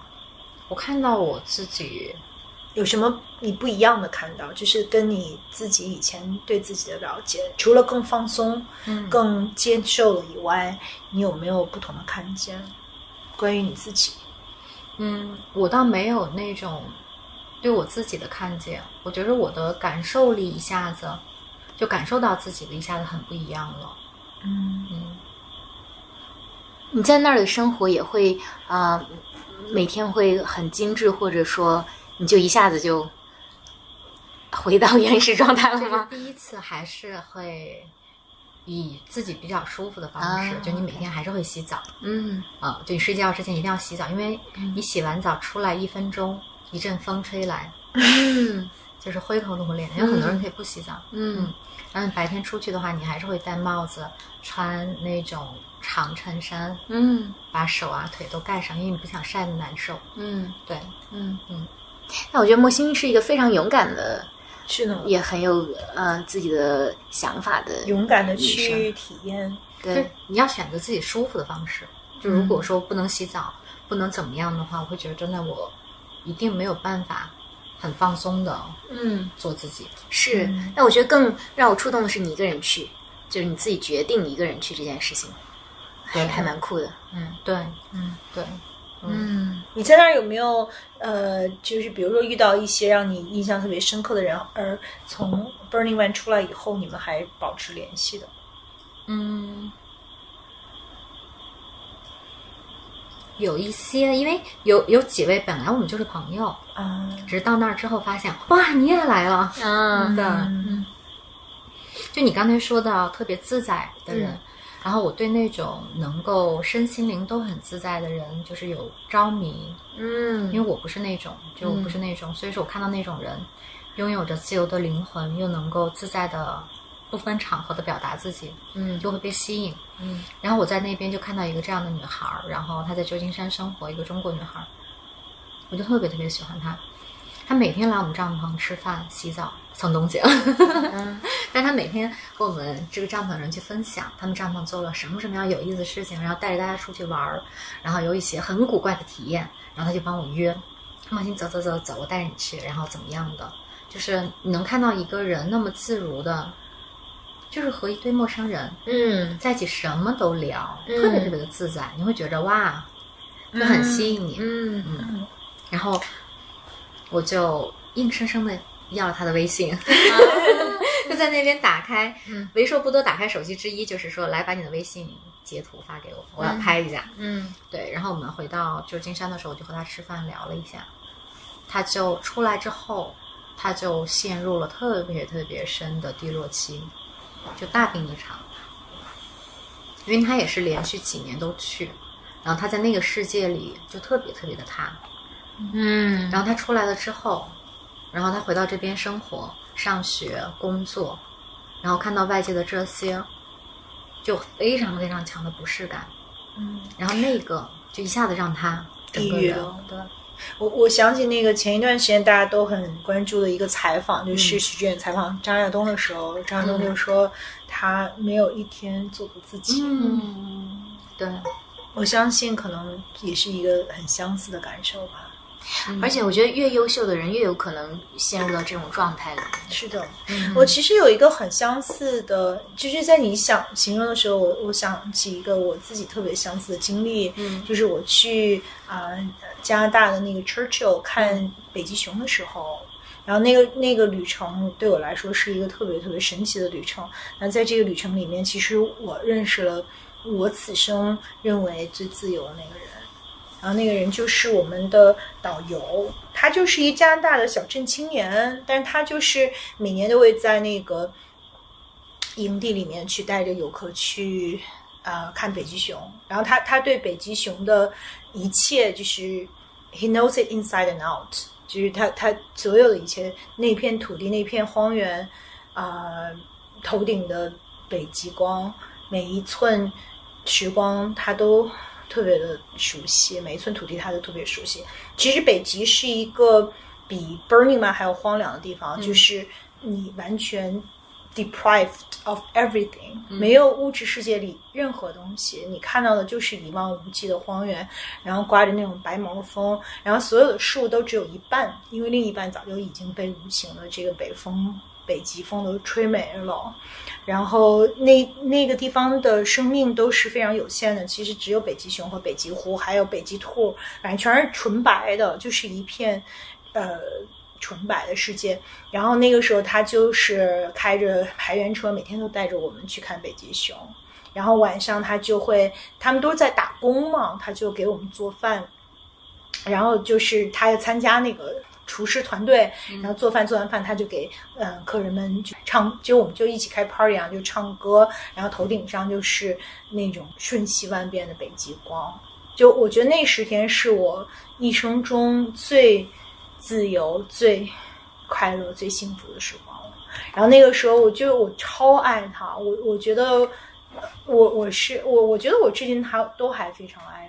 然后我那个时候就我们坐一个台原车嘛，每天早上都起来去看北极熊，然后我就坐在他后面，就那个座儿是就是所有人都知道那是 V 的座儿，就谁也不能坐那个座儿，因为别人要坐那个座儿我就疯了，对，也没有人跟我抢，就 anyways 我就每天坐在他后面就跟他聊天，因为其实。就北极熊没有那么，就是要看运气嘛，就也不是说你一定要看见。有的时候早上起来吃早餐的时候，你就呃看到窗外有一个大公熊趴在那儿，特别饿，然后他看到餐车里，他就闻到餐车里的味道，就特别的向往。然后就是你看着那个大公熊趴在外面，有然后有的时候运气好的时候，看见啊、熊妈妈带着两个 cubs。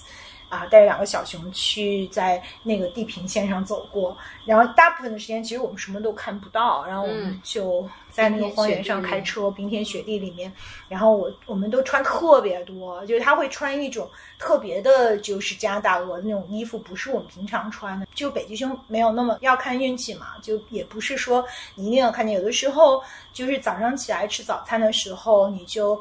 呃，看到窗外有一个大公熊趴在那儿，特别饿，然后他看到餐车里，他就闻到餐车里的味道就特别的向往。然后就是你看着那个大公熊趴在外面，有然后有的时候运气好的时候看见啊、熊妈妈带着两个 cubs。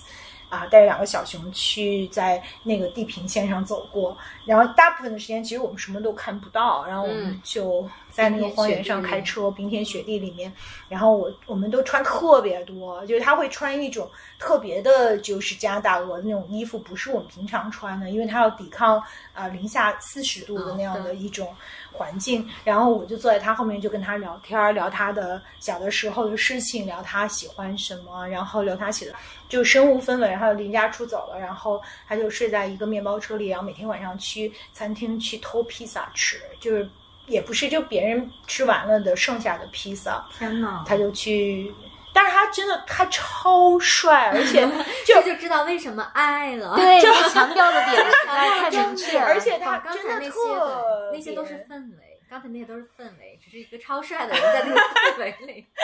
然后他就是一个美好的灵魂，可能也没有那么多知识，他也没有那么多。对，就是他没有资源，他没有 status，呃，他他什么都没有，他就是一个头皮的吃长大的小孩儿。但是他唱歌特别特别好听，然后他啊、呃就是可以跟每年夏天就可以跟大白鲸一起游泳，每天冬天他就去追逐北极熊的脚步。就特别快乐，就特别快乐。他特别像童话里的人。对，然后他也很自由，对呀、很自由，很快乐，嗯，加上超级帅，对。可以吗？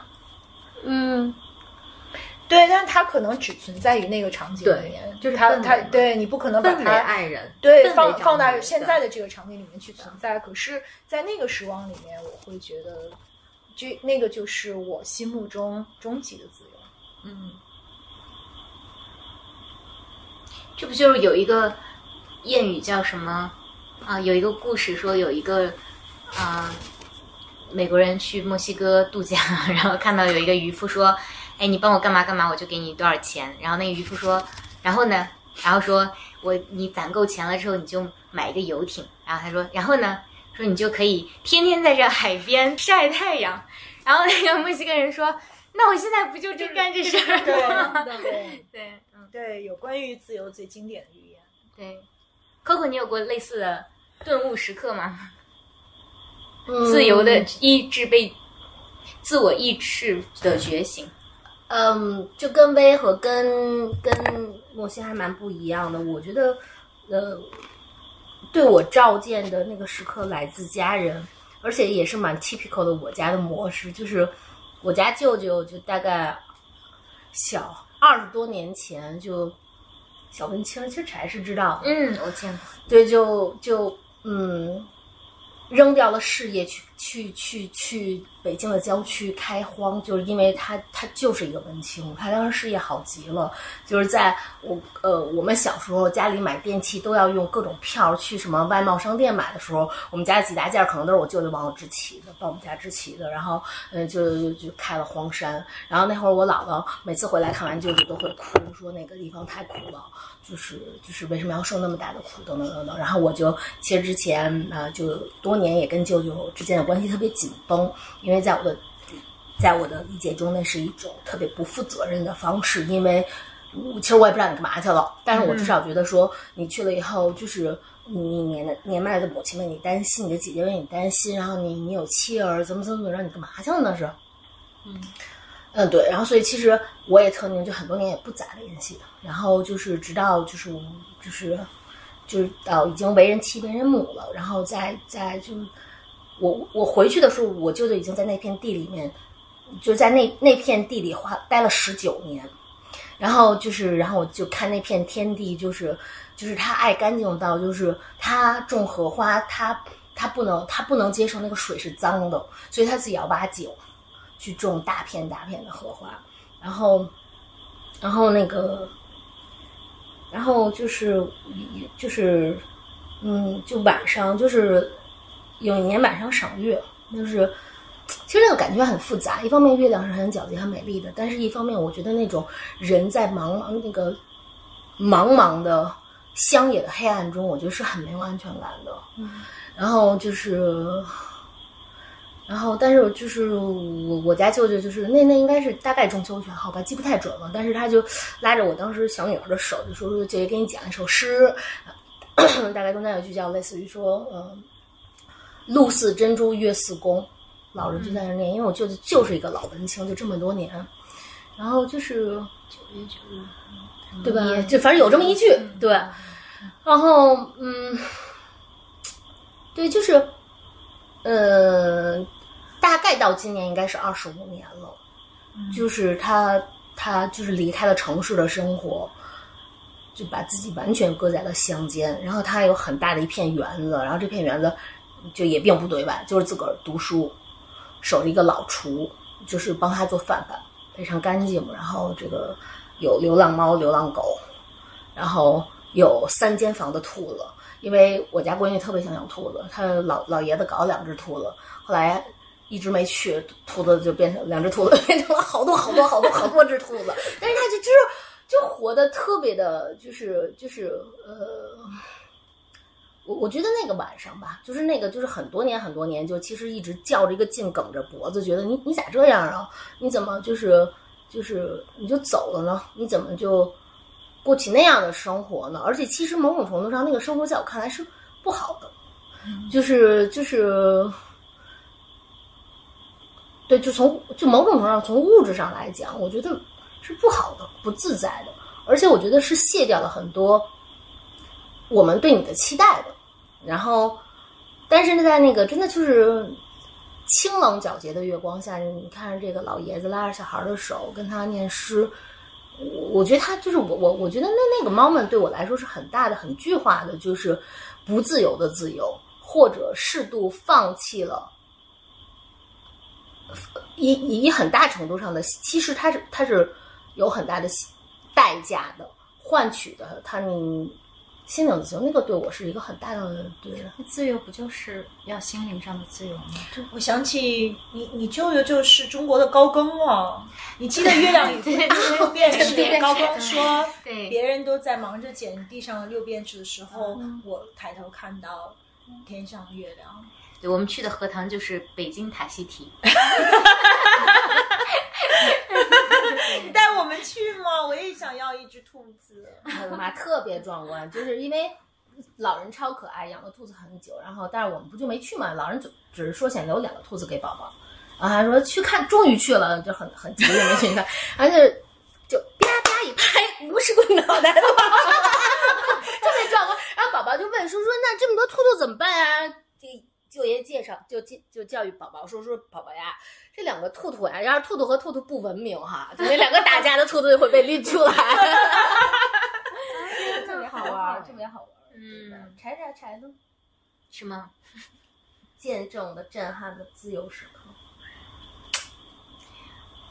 我没有。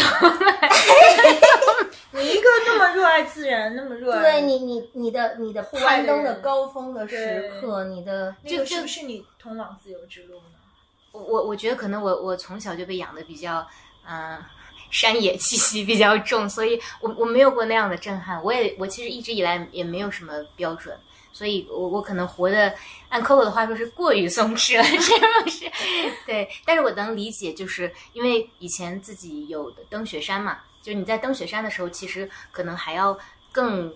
呃，极极限的一个环境，因为你每每走一步，有可能面临的就是死亡。然后我自己也曾经在悬崖上掉下去过，滑坠过，滑坠了大概挂了有三分钟吧。后来就有人来救援，当时的绝对海拔有一千多米，就下去肯定就是粉身碎骨了。就这样的事情也发生过，然后也在无数次，就是 比如说那个在海里面也也呃比较不那么严重的溺过水，然后最后也被捞上来。所以就是。嗯，尤尤其是在户外，我我比较能够理解，就是人会受到的心灵的冲击和震撼，因为呃就没有了任何身份，那大家可能都非常的平等，然后会很赤诚。当然，你有也有可能，啊、呃，因为工作的原因，所以我会接触这样子的环境和经历比较多。但是，所以我说你的那个听受能力很好，你的接纳能力很好，就是也不是所有人在那样的环境下。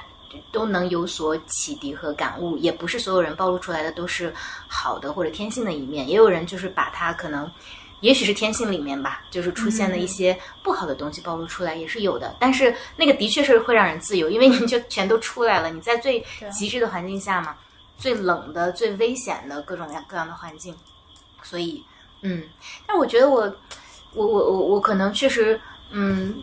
但我我自己喜欢的自由，或者说我一直以来有所对抗或者去争取的自由，可能更多的来自于社会，而不来自于就是自我。我觉得我自我还相对比较自洽，但是比如说我就会很容易尴尬呀，就我所以我就说自由对于我来说就是不尴尬，就是对，然后嗯，就类似这样的，嗯，嗯，我听 QQ 说他舅舅的时候，嗯，我想到我去年特别震撼的一个人。就是就是唐诺，就台湾的作家。嗯，因为你之前不了解他的时候，你可能随便读过他一点的书，就是什么重读啊什么之类的。嗯，然后上一次的话，呃，也是讲他的生活，你才能知道，就是他作为一个在学术界已经蛮有影响力的这么一个作家，他过着特别特别清贫的生活。嗯，他就讲，他说他几年写一本书，每写一本书大概要赔多少钱。但是呢，他的使命就是读书，嗯，他就要去做读书人的这件事情，以至于说他没有办公的地方，嗯，他说他这十多年的话，他换了三四个咖啡厅，他从早上的时候就和他太太，他们可能分开在咖啡厅，就是那个也很有名的台湾作家天心，什么叫张天心啊叫什么，然后每一天从早上做到晚上，大概是一百二十块钱，好等同于人民币，就是每一天每一天这么过着。说不是他们没有机会去赚钱，因为在台湾，他们和很多的名人啊，很多的那种电影的导演都是很好的朋友。他们就台湾，其实你要去写做一部编剧，照他们这样的话，我就觉得收入是非常非常高的。嗯，但他们选择放弃。嗯，就每次有这样的事情来的时候，他们选择放弃。嗯，他们选择这种以读书人为生的清贫的生活，因为他认为他自身的使命就是读书。嗯，他自身的使命就是说，我写这本书的时候，我就知道它一定是放在书店里堆沉的那一本，对，但是它一定是赔钱的那本书。如果说有出版社愿意来找我去出书，嗯，我已经觉得很幸运。对，那作为读书人的话，我他选择过这种清贫的生活，而不是我阶段性的，我违背自己的意愿，我去做一做一本编剧，改写一部什么东西，我可能挣了一笔钱之后，我再做读书人。他说他和他太太一天都不想放弃他们对做读书人的坚持，嗯。所以你很难想象，就在台湾每一天生活，连自己的书房嗯。和办公室都没有，就是在咖啡厅，一天一百多块钱，三顿饭加茶水。嗯，这其实就是你刚刚提到的那个，就是忠贞啊，那句话怎么说来着？越越忠贞越自由，对，就忠贞而我们越自由，我们越忠贞。他是选择一种种无条执着和坚持。对无条件的信信仰，但是他是自己选择的嘛，他选择嗯他就要写这个书，所以他就对过这样是的生活。对，其实我前两天看了一个纪录片，叫《居水月在手》，就是讲哦这个台湾的一个几乎是最后一个古典女诗人叶嘉莹先生的故事对，其实也很像，就是叶先叶先生去世的时候，把他三千多万的呃积蓄，他的所有一生的财产都捐出来，啊、就是给了这个做了他的这个教育基金会。那他一生就是他有一个，就是他有说弱德之美，就是他的那种坚持，他是诗歌救了他，他活在诗歌里，然后他其实，在加拿大就过一个最最最简单的生活，他有一个小小小小的公寓，然后就除公寓里面家徒四壁，除了书以外，什么样什么都没有。然后他人生最大的自由和快乐就是诗歌，就是沉浸在他的这个学问里。然后他讲诗歌的时候的那种神采，那种美，那种对于美的感悟，对于生活的那样的一种悲悯，我都觉得特别感动，就是特别特别的美好，就是一颗高贵的灵魂。嗯，而且对，其实生活给了他很多那些特别粗暴的伤害，那些暴力的、残忍的、粗粝的东西。可是最后，他给这个世界的是最美好的时光。所以就，这样的人是真的存在的。他在做他相信的事情。是，而且他也很幸福。对，其实我会觉得这是一种幸运，就是你能够找到你自己相信的事情。是的，我还想到一个人，就是对我来讲也是一个，就是给了我很多爱的人。他是一个空手道，他是一个连平常连蚂蚁都不会伤害的人，但是他是一个空手道黑带。然后他也给我讲过说，就是做空手道黑带有多难，就你要有一个三天的考试，在这个考试里面，你要跟二十个世界顶级的高手去，呃。过招，过招，然后他最后的十分钟就他在考试的时候就最后的十分钟就 black out，他已经完全不记得自己发生了什么。然后他在训练的时候，也就是曾经掉断过六根肋骨，然后自己还要开车回家。呃，就是然后他当时就进入这个空手道的时候，是因为他在人生当中有一些非常令他痛苦和没有办法摆脱的困境，就是。不离自由不要太远，但是就说对他来说，通向自由之路就是空手道，而且他嗯的老师就是空手道，好像好多派，就他那什么真派是一个就最暴力的，就是武术当中的最极致的那个那个那个那个方式吧，那那那那个那个 school methodology，然后他就是其实他自己不知道，他就误打误撞的就就开始练这个。但是他后来就变成，就是他也得了，他也得过世界冠军，就在他的那个呃领域。然后，嗯，对，就是就是平常他他其实看起来是一个非常懦弱，就甚至很懦弱，就因为他很柔软，他很温柔，他就是那种就是真的就是。连你就让他打死一只苍蝇，他恨不得都做不到的人，可是他却是一个，呃，在武术的这个最极致的这样的一个呃，就是项目里面，他是就世界顶级高手，而且他经历了所有的这些东西，是为了，我觉得这就是他通向自由之路。然后他就说，他当时在人生最灰暗的时候，最他最痛苦的时候，他。最大的疗愈，他最大的自由，他最自由的时光就是晚上等到孩子们都睡觉了，他就去练空手道的那个时光。嗯，你刚刚说到一个呃对比，六说肋骨，天呐，对，你就说他什么样的热爱能够？我觉得他就是一个表面上看起来特别柔软，但内心深处非常坚韧的人。嗯。你们练过这种运动吗？我们俩有练过 CrossFit。我刚才摇头，你纠正了我。对 对对，对你说他连一只蚂蚁可能都舍不得踩死，但是他那个，嗯，还去练空手道，要去掌握武力嘛，某一种某一种形式的武力。我就觉得自由里面可能还有一个特别现实的事情，就是我有一次还跟朋友聊到，呃，你未必就好像是聊到说有人做了伤害我的事情，我要不要去报复？我说哦，那我可能有。很多很多具体的方式，我去报复，然后他就特别震惊。他说：“我一直觉得你是一个特别善良的人。”我说：“我应该是几乎从来没有使用过我这些能力，但是并不代表我不具备这种能力。我觉得我必须得有这个选择权，就是我要不要去？对对对，就是你可以一一生都不会去踩死一只蚂蚁，但是你强大的话，你可能也会觉得相对更自由一些。是的，嗯，其实真正强大的人就。不会在意对去伤害一个弱小的生命。对，是的，嗯，就是你说到报复这件事情，我我特别特别能够记着，就是比如说伤害我特别深的某个人，嗯，或者是某件事情，我也是，就是我脑海当中每个阶段我都要去想，我一定要会去想，我有一天我一定要怎么样，我要想那个方式，嗯，但总有一天里面有一刻的时候，你可以放下。嗯，然后那一刻的时候，你就知道了，你再也不会被这个人对所拖，对，然后你再也不会被这事儿所那个那个的话，我会觉着，就是当你有能力，嗯，可以去做的时候，你才会放下，嗯，就不然的话，其实是一种逃避，那才是终极的自由，就是你可以做，但是你可以选择不做，对，这是你的选择，而不是一个被迫的结果，对对对对，嗯，我可以说一个。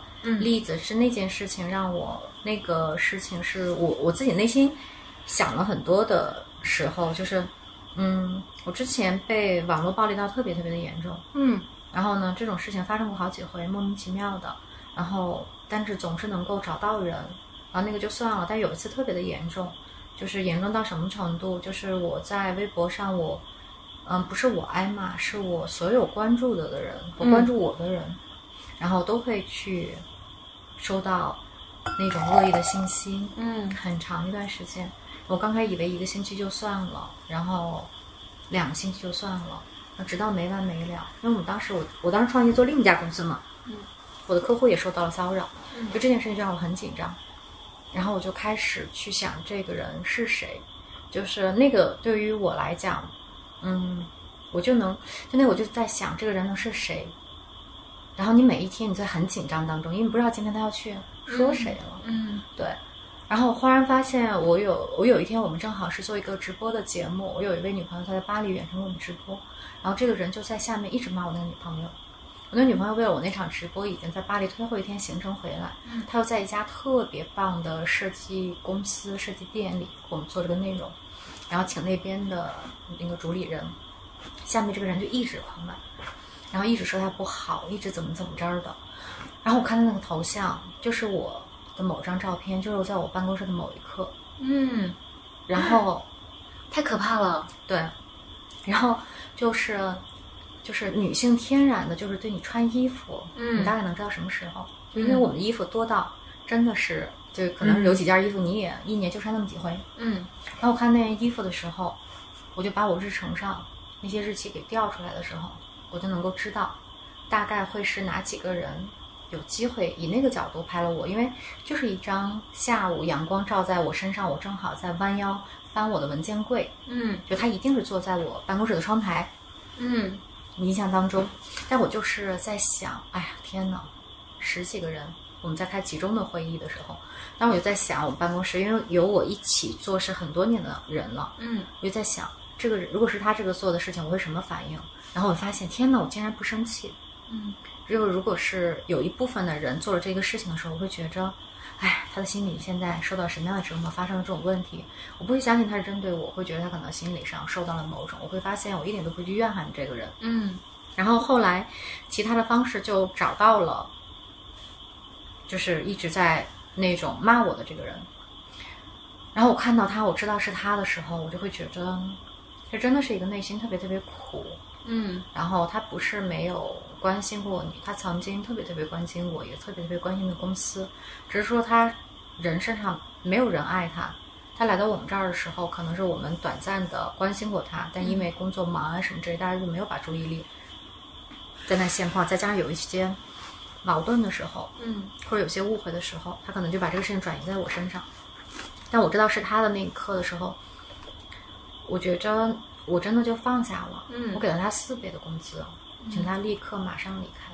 嗯但是在给他这个钱之前的时候，我就告诉他了，我说我已经知道是你了，嗯大家在狡辩，就你能看到一个对你就属于那种百般照顾的人的另一面的时候，然后我说我已经知道是你了，然后请他同事给他四倍工资，就是立刻马上离开。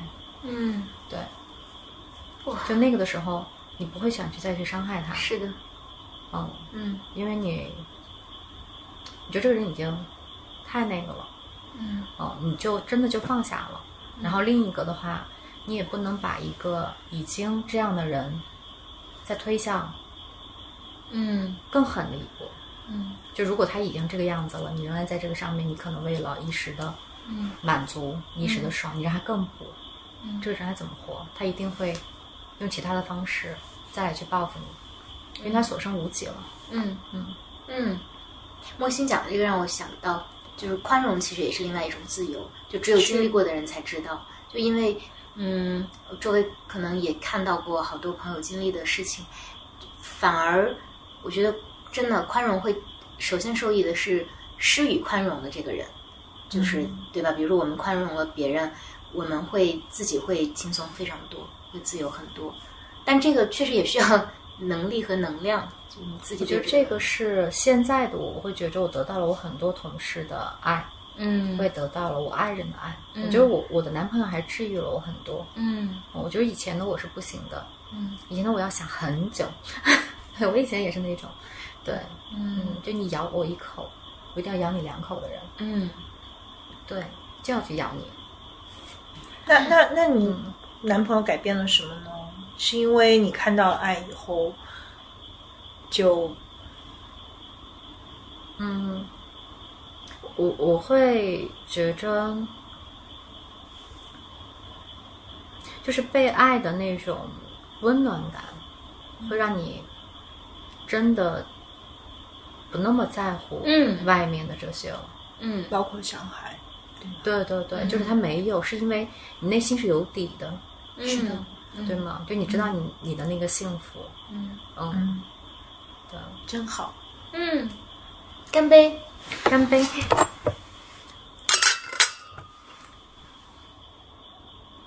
今天由于录的太开心，已经喝了两瓶了，还混着喝。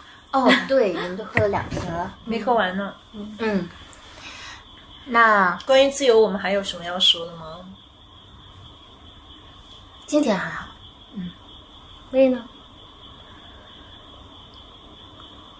我觉得挺好啊，就对，那我们就可以来到 最后的小金句环节。还有这个环节啊，这是哦对，哎哎，我天天听我怎么啊哦有，比如不能倒在一什么一九四九，对对对对对对对，我我们今天哎，我能再问一个吗？是谁的妈妈早上跑完马拉松没有跑我妈我妈我妈晚？他妈早上跑了一个我妈上午跑完下午跑下午又跑了一个。哦，我天呐，就是那个摔盘子，对对，但同样也是五十多岁开始学学画画，然后六十多岁我听说来你你过来一下，要不然我就过去了，然后发现我我操，我妈脑袋一大展，特别牛逼，那画巨大，我们就是就是对，是一个狠妈，嗯，活在你妈的阴影下实在太难了。对，嗯太狠了。嗯，别忘了今天还有一彩蛋啊，对，哎，我就是今天彩蛋是什？么？这是要说一下我们那天看的电影吗。哦，快来快来，我想听八卦。没有不不能是要说电影吗？说到说电影，先先讲小金句，彩蛋一般都是要留在最后压轴那。就最后你的金句和你的啊，已经最后了，我我我我，那你们先说小金句。我没想，我还没想小金句呢。啊，我我是想，我是今天下午看了电影，其实是跟薇呃是薇推荐我看的那部纪录片嘛，就是《居水月在手》。是的然后其实薇刚才说的一个词是我我有三个词感触特别特别的深，然后呃薇其实说的其中一个词叫弱得之美，嗯在逆境之下，其实仍然要看到很多的闪亮和动人。那呃，这是我我我比较受感动的第二个词，第一个词叫做，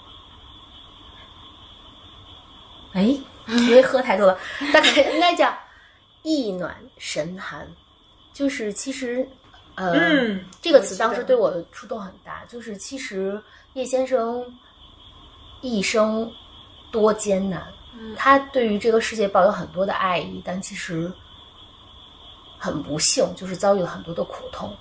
但是其实就无论遭遇什么吧，还是要记得说，其实你是那个意暖的人哦。嗯然后第三个让我印象还蛮深的是，有一个词叫“轻而视之”，好像是最后的一位和叶先生不算密友的女友去聊到说，他这一生就是他觉得一生是一个特别神奇、特别棒的人，是因为他这一生，呃，经历了很多痛苦，非常大的痛苦，少年丧母，好像是父亲突然离世，然后中年左右突然丧女，等等等等，就是他在讲说，可能突然。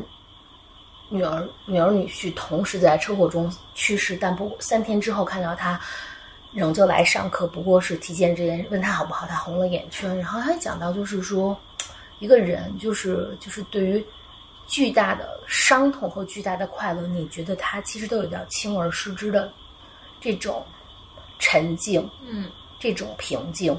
那我我觉得这三个词对我的触动都很大，因为我觉得他也是因为今天晚上我们要讲关于自由的话题嘛，我觉得他其实他们都在给我不同维度上关于自由解读的启发。嗯无论你原是什么样的人，遭遇过什么，嗯，无论说此时你是不是处在所谓弱德的状况，无论说你你经历怎样沉重的、强烈愉快的情感，就是你怎样去处理。所以我我今天倒不是金句了，就是三个词儿，我觉得是对我启发还蛮大的。嗯，嗯，柴，咱们让嘉宾等会儿，好，想想。嘉宾想想，嗯，我我也没有什么金句，但是我觉得你老不好好准备这一盘的工作功课，没关系，这是准备和不准备的自由。嗯，来，就会给我找理由。对，我觉得就无论呃你对自由的定义是什么，就大家定义可能不太一样，但是自由对于每个人来说都特别特别重要。但以及自由其实得需要自己去努力去争取，所以我觉得每个人都有义务去给自己创造尽量的自由。Freedom is not free。嗯，自己鼓起掌来。嗯，我说一下，就是我自己很感受深的一句话。嗯，除了 freedom is not free 之外，嗯，就是加缪说的关于他对自由的理解，就是他说我所能知道的唯一的自由，就是精神和行动的自由。尽管荒谬剥夺了永久自由的一切机会，但他反过来给了我并赞美我行动的自由。其实他的意思就是说，其实就是我们其实自由没那么深刻，就是我们自由变得深刻，是因为我们要义无反顾的生活。尽管可能人生的意义是荒谬的，也许人的存在是虚无的，但是我们可能用自己全部的激情去义无反顾的生活，那就是一种自由。嗯，嘉宾没做这一趴的准备，你说说感想也可以。对，嘉宾可以说感想，以及嘉宾可以答应我们下次再来。嗯好呀，好呀，为了喝酒，嗯。很开心，今天就是很开心，嗯。对，特别开心，然后也很自在，嗯，嗯，我觉得挺棒的。你们多加油，你们的更新频率有点慢，我觉得还不够努力。努力的自由可还行。两个努力的小伙伴都崩溃了。对，我觉得我就是要有坍塌的自由，我最近都走坍塌的路线。对我断崖式成长，说脏话的自由。说脏话。嗯，彩蛋，彩蛋对对对，快，Coco，哦，作为一个负责任的人，刚刚瘫在地上，我明白已经该头发，就是立刻起了呃。周五的晚上，呃，我和薇其实呃看了一棒，也看了一部特别棒的电影，嗯，呃超级棒。对，可以说名字吧，对吧？就是就是不说名字怎么彩蛋？谢谢。就说好帮人推荐这部电影，然后没有说电影的名字，但是因为歌名是同名同名曲啊，我觉得很棒，很棒，这点很就是棒，做事漂嗯亮。哦，哎，我真的觉得这一张很棒哎，对我也帮你了，帮我了，满足自己的意愿。对，哎呀，可以，就是我们看了一部特别棒的电影，叫《风平浪静》。就是其实这部电影带给我们思考和冲击，真的像巨大的浪，其实是一层又一层的拍击到我们。那像刀锋划过心脏的感觉。天哪，所以今天就是我们啊特别建议啊、呃我们的 CTO 柴同学安排那个片尾曲的时候，请使用到这部电影的片尾曲，它的名字风平也叫《浪静，风平浪静》，是张宇唱的。然后男主角。也特别希望大家支持这部电影。说说你怎么看这个电影的？嗯，我我我我我跟薇说，嗯，我已经很久没有那种看过一部电影之后，其实特别强烈的感觉到胃部被持续的撞击。呃，他对于我特别大的一个启发是在于他在讨论一部关于罪与罚的，他在讲述一个关于罪与罚的故事。嗯，但他对于我的撞击在于说，其实当你拉扯到不同的界定时间点去看待罪与罚，它有全完全不同的解读。而对我们来说非常难的是，抽离于你原有被塑造的那个人格，去看待更大角度上造成悲剧的的原因。那这是对我来说，其实如果回归到今天的这个话题，它也回到自由。对于我这样一个不太相信绝对自由的人来说，但是如果你有机会说换到更大的场景视角，空间去看待说自由，很多时候有可能 you can set set yourself free，所以这个是对我来说还蛮大的启发。微微呢？我觉得这个电影就是一个关于讲述自由的故事，因为人在罪与罚当中是无法获得自由的，可能罪与罚是我们终极的不自由。我说的罪罚可能不是法律意义上的吧，是我们自己的道德，是我们自己的裁定。那我觉得这电影里有好几个层面对于自由的理解吧，就是除了加缪说的那个，就是真正深刻的哲学问题只有一个，那就是自杀。因为我们在无法在一个就是无法承受的一个道德的困境里，我们是不是应该选择自杀？那个才给我们最终极的自由。那这是一个电影里的一个命题。那还有一个命题就是说。就是小宋佳演的那个角色吧，就是他是真正的打动，就是深深的打动了我。就是他对情感的那种自由，他的那种执着，他的那种温暖，他对这个世界的，他对自己的情感的那种忠贞和他给予自己的自由。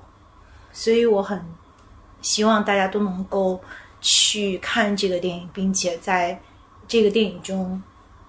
看到你对你自己对自由的理解。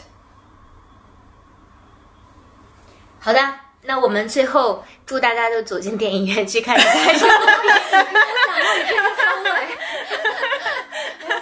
这个收尾，特别激昂，特别棒。嗯，好，那我们最后感谢一下木星，啊，特别特别棒的一个晚上，谢谢，谢谢。那我们。大家拜拜，晚安，晚安，晚安，下次见，拜拜，拜拜。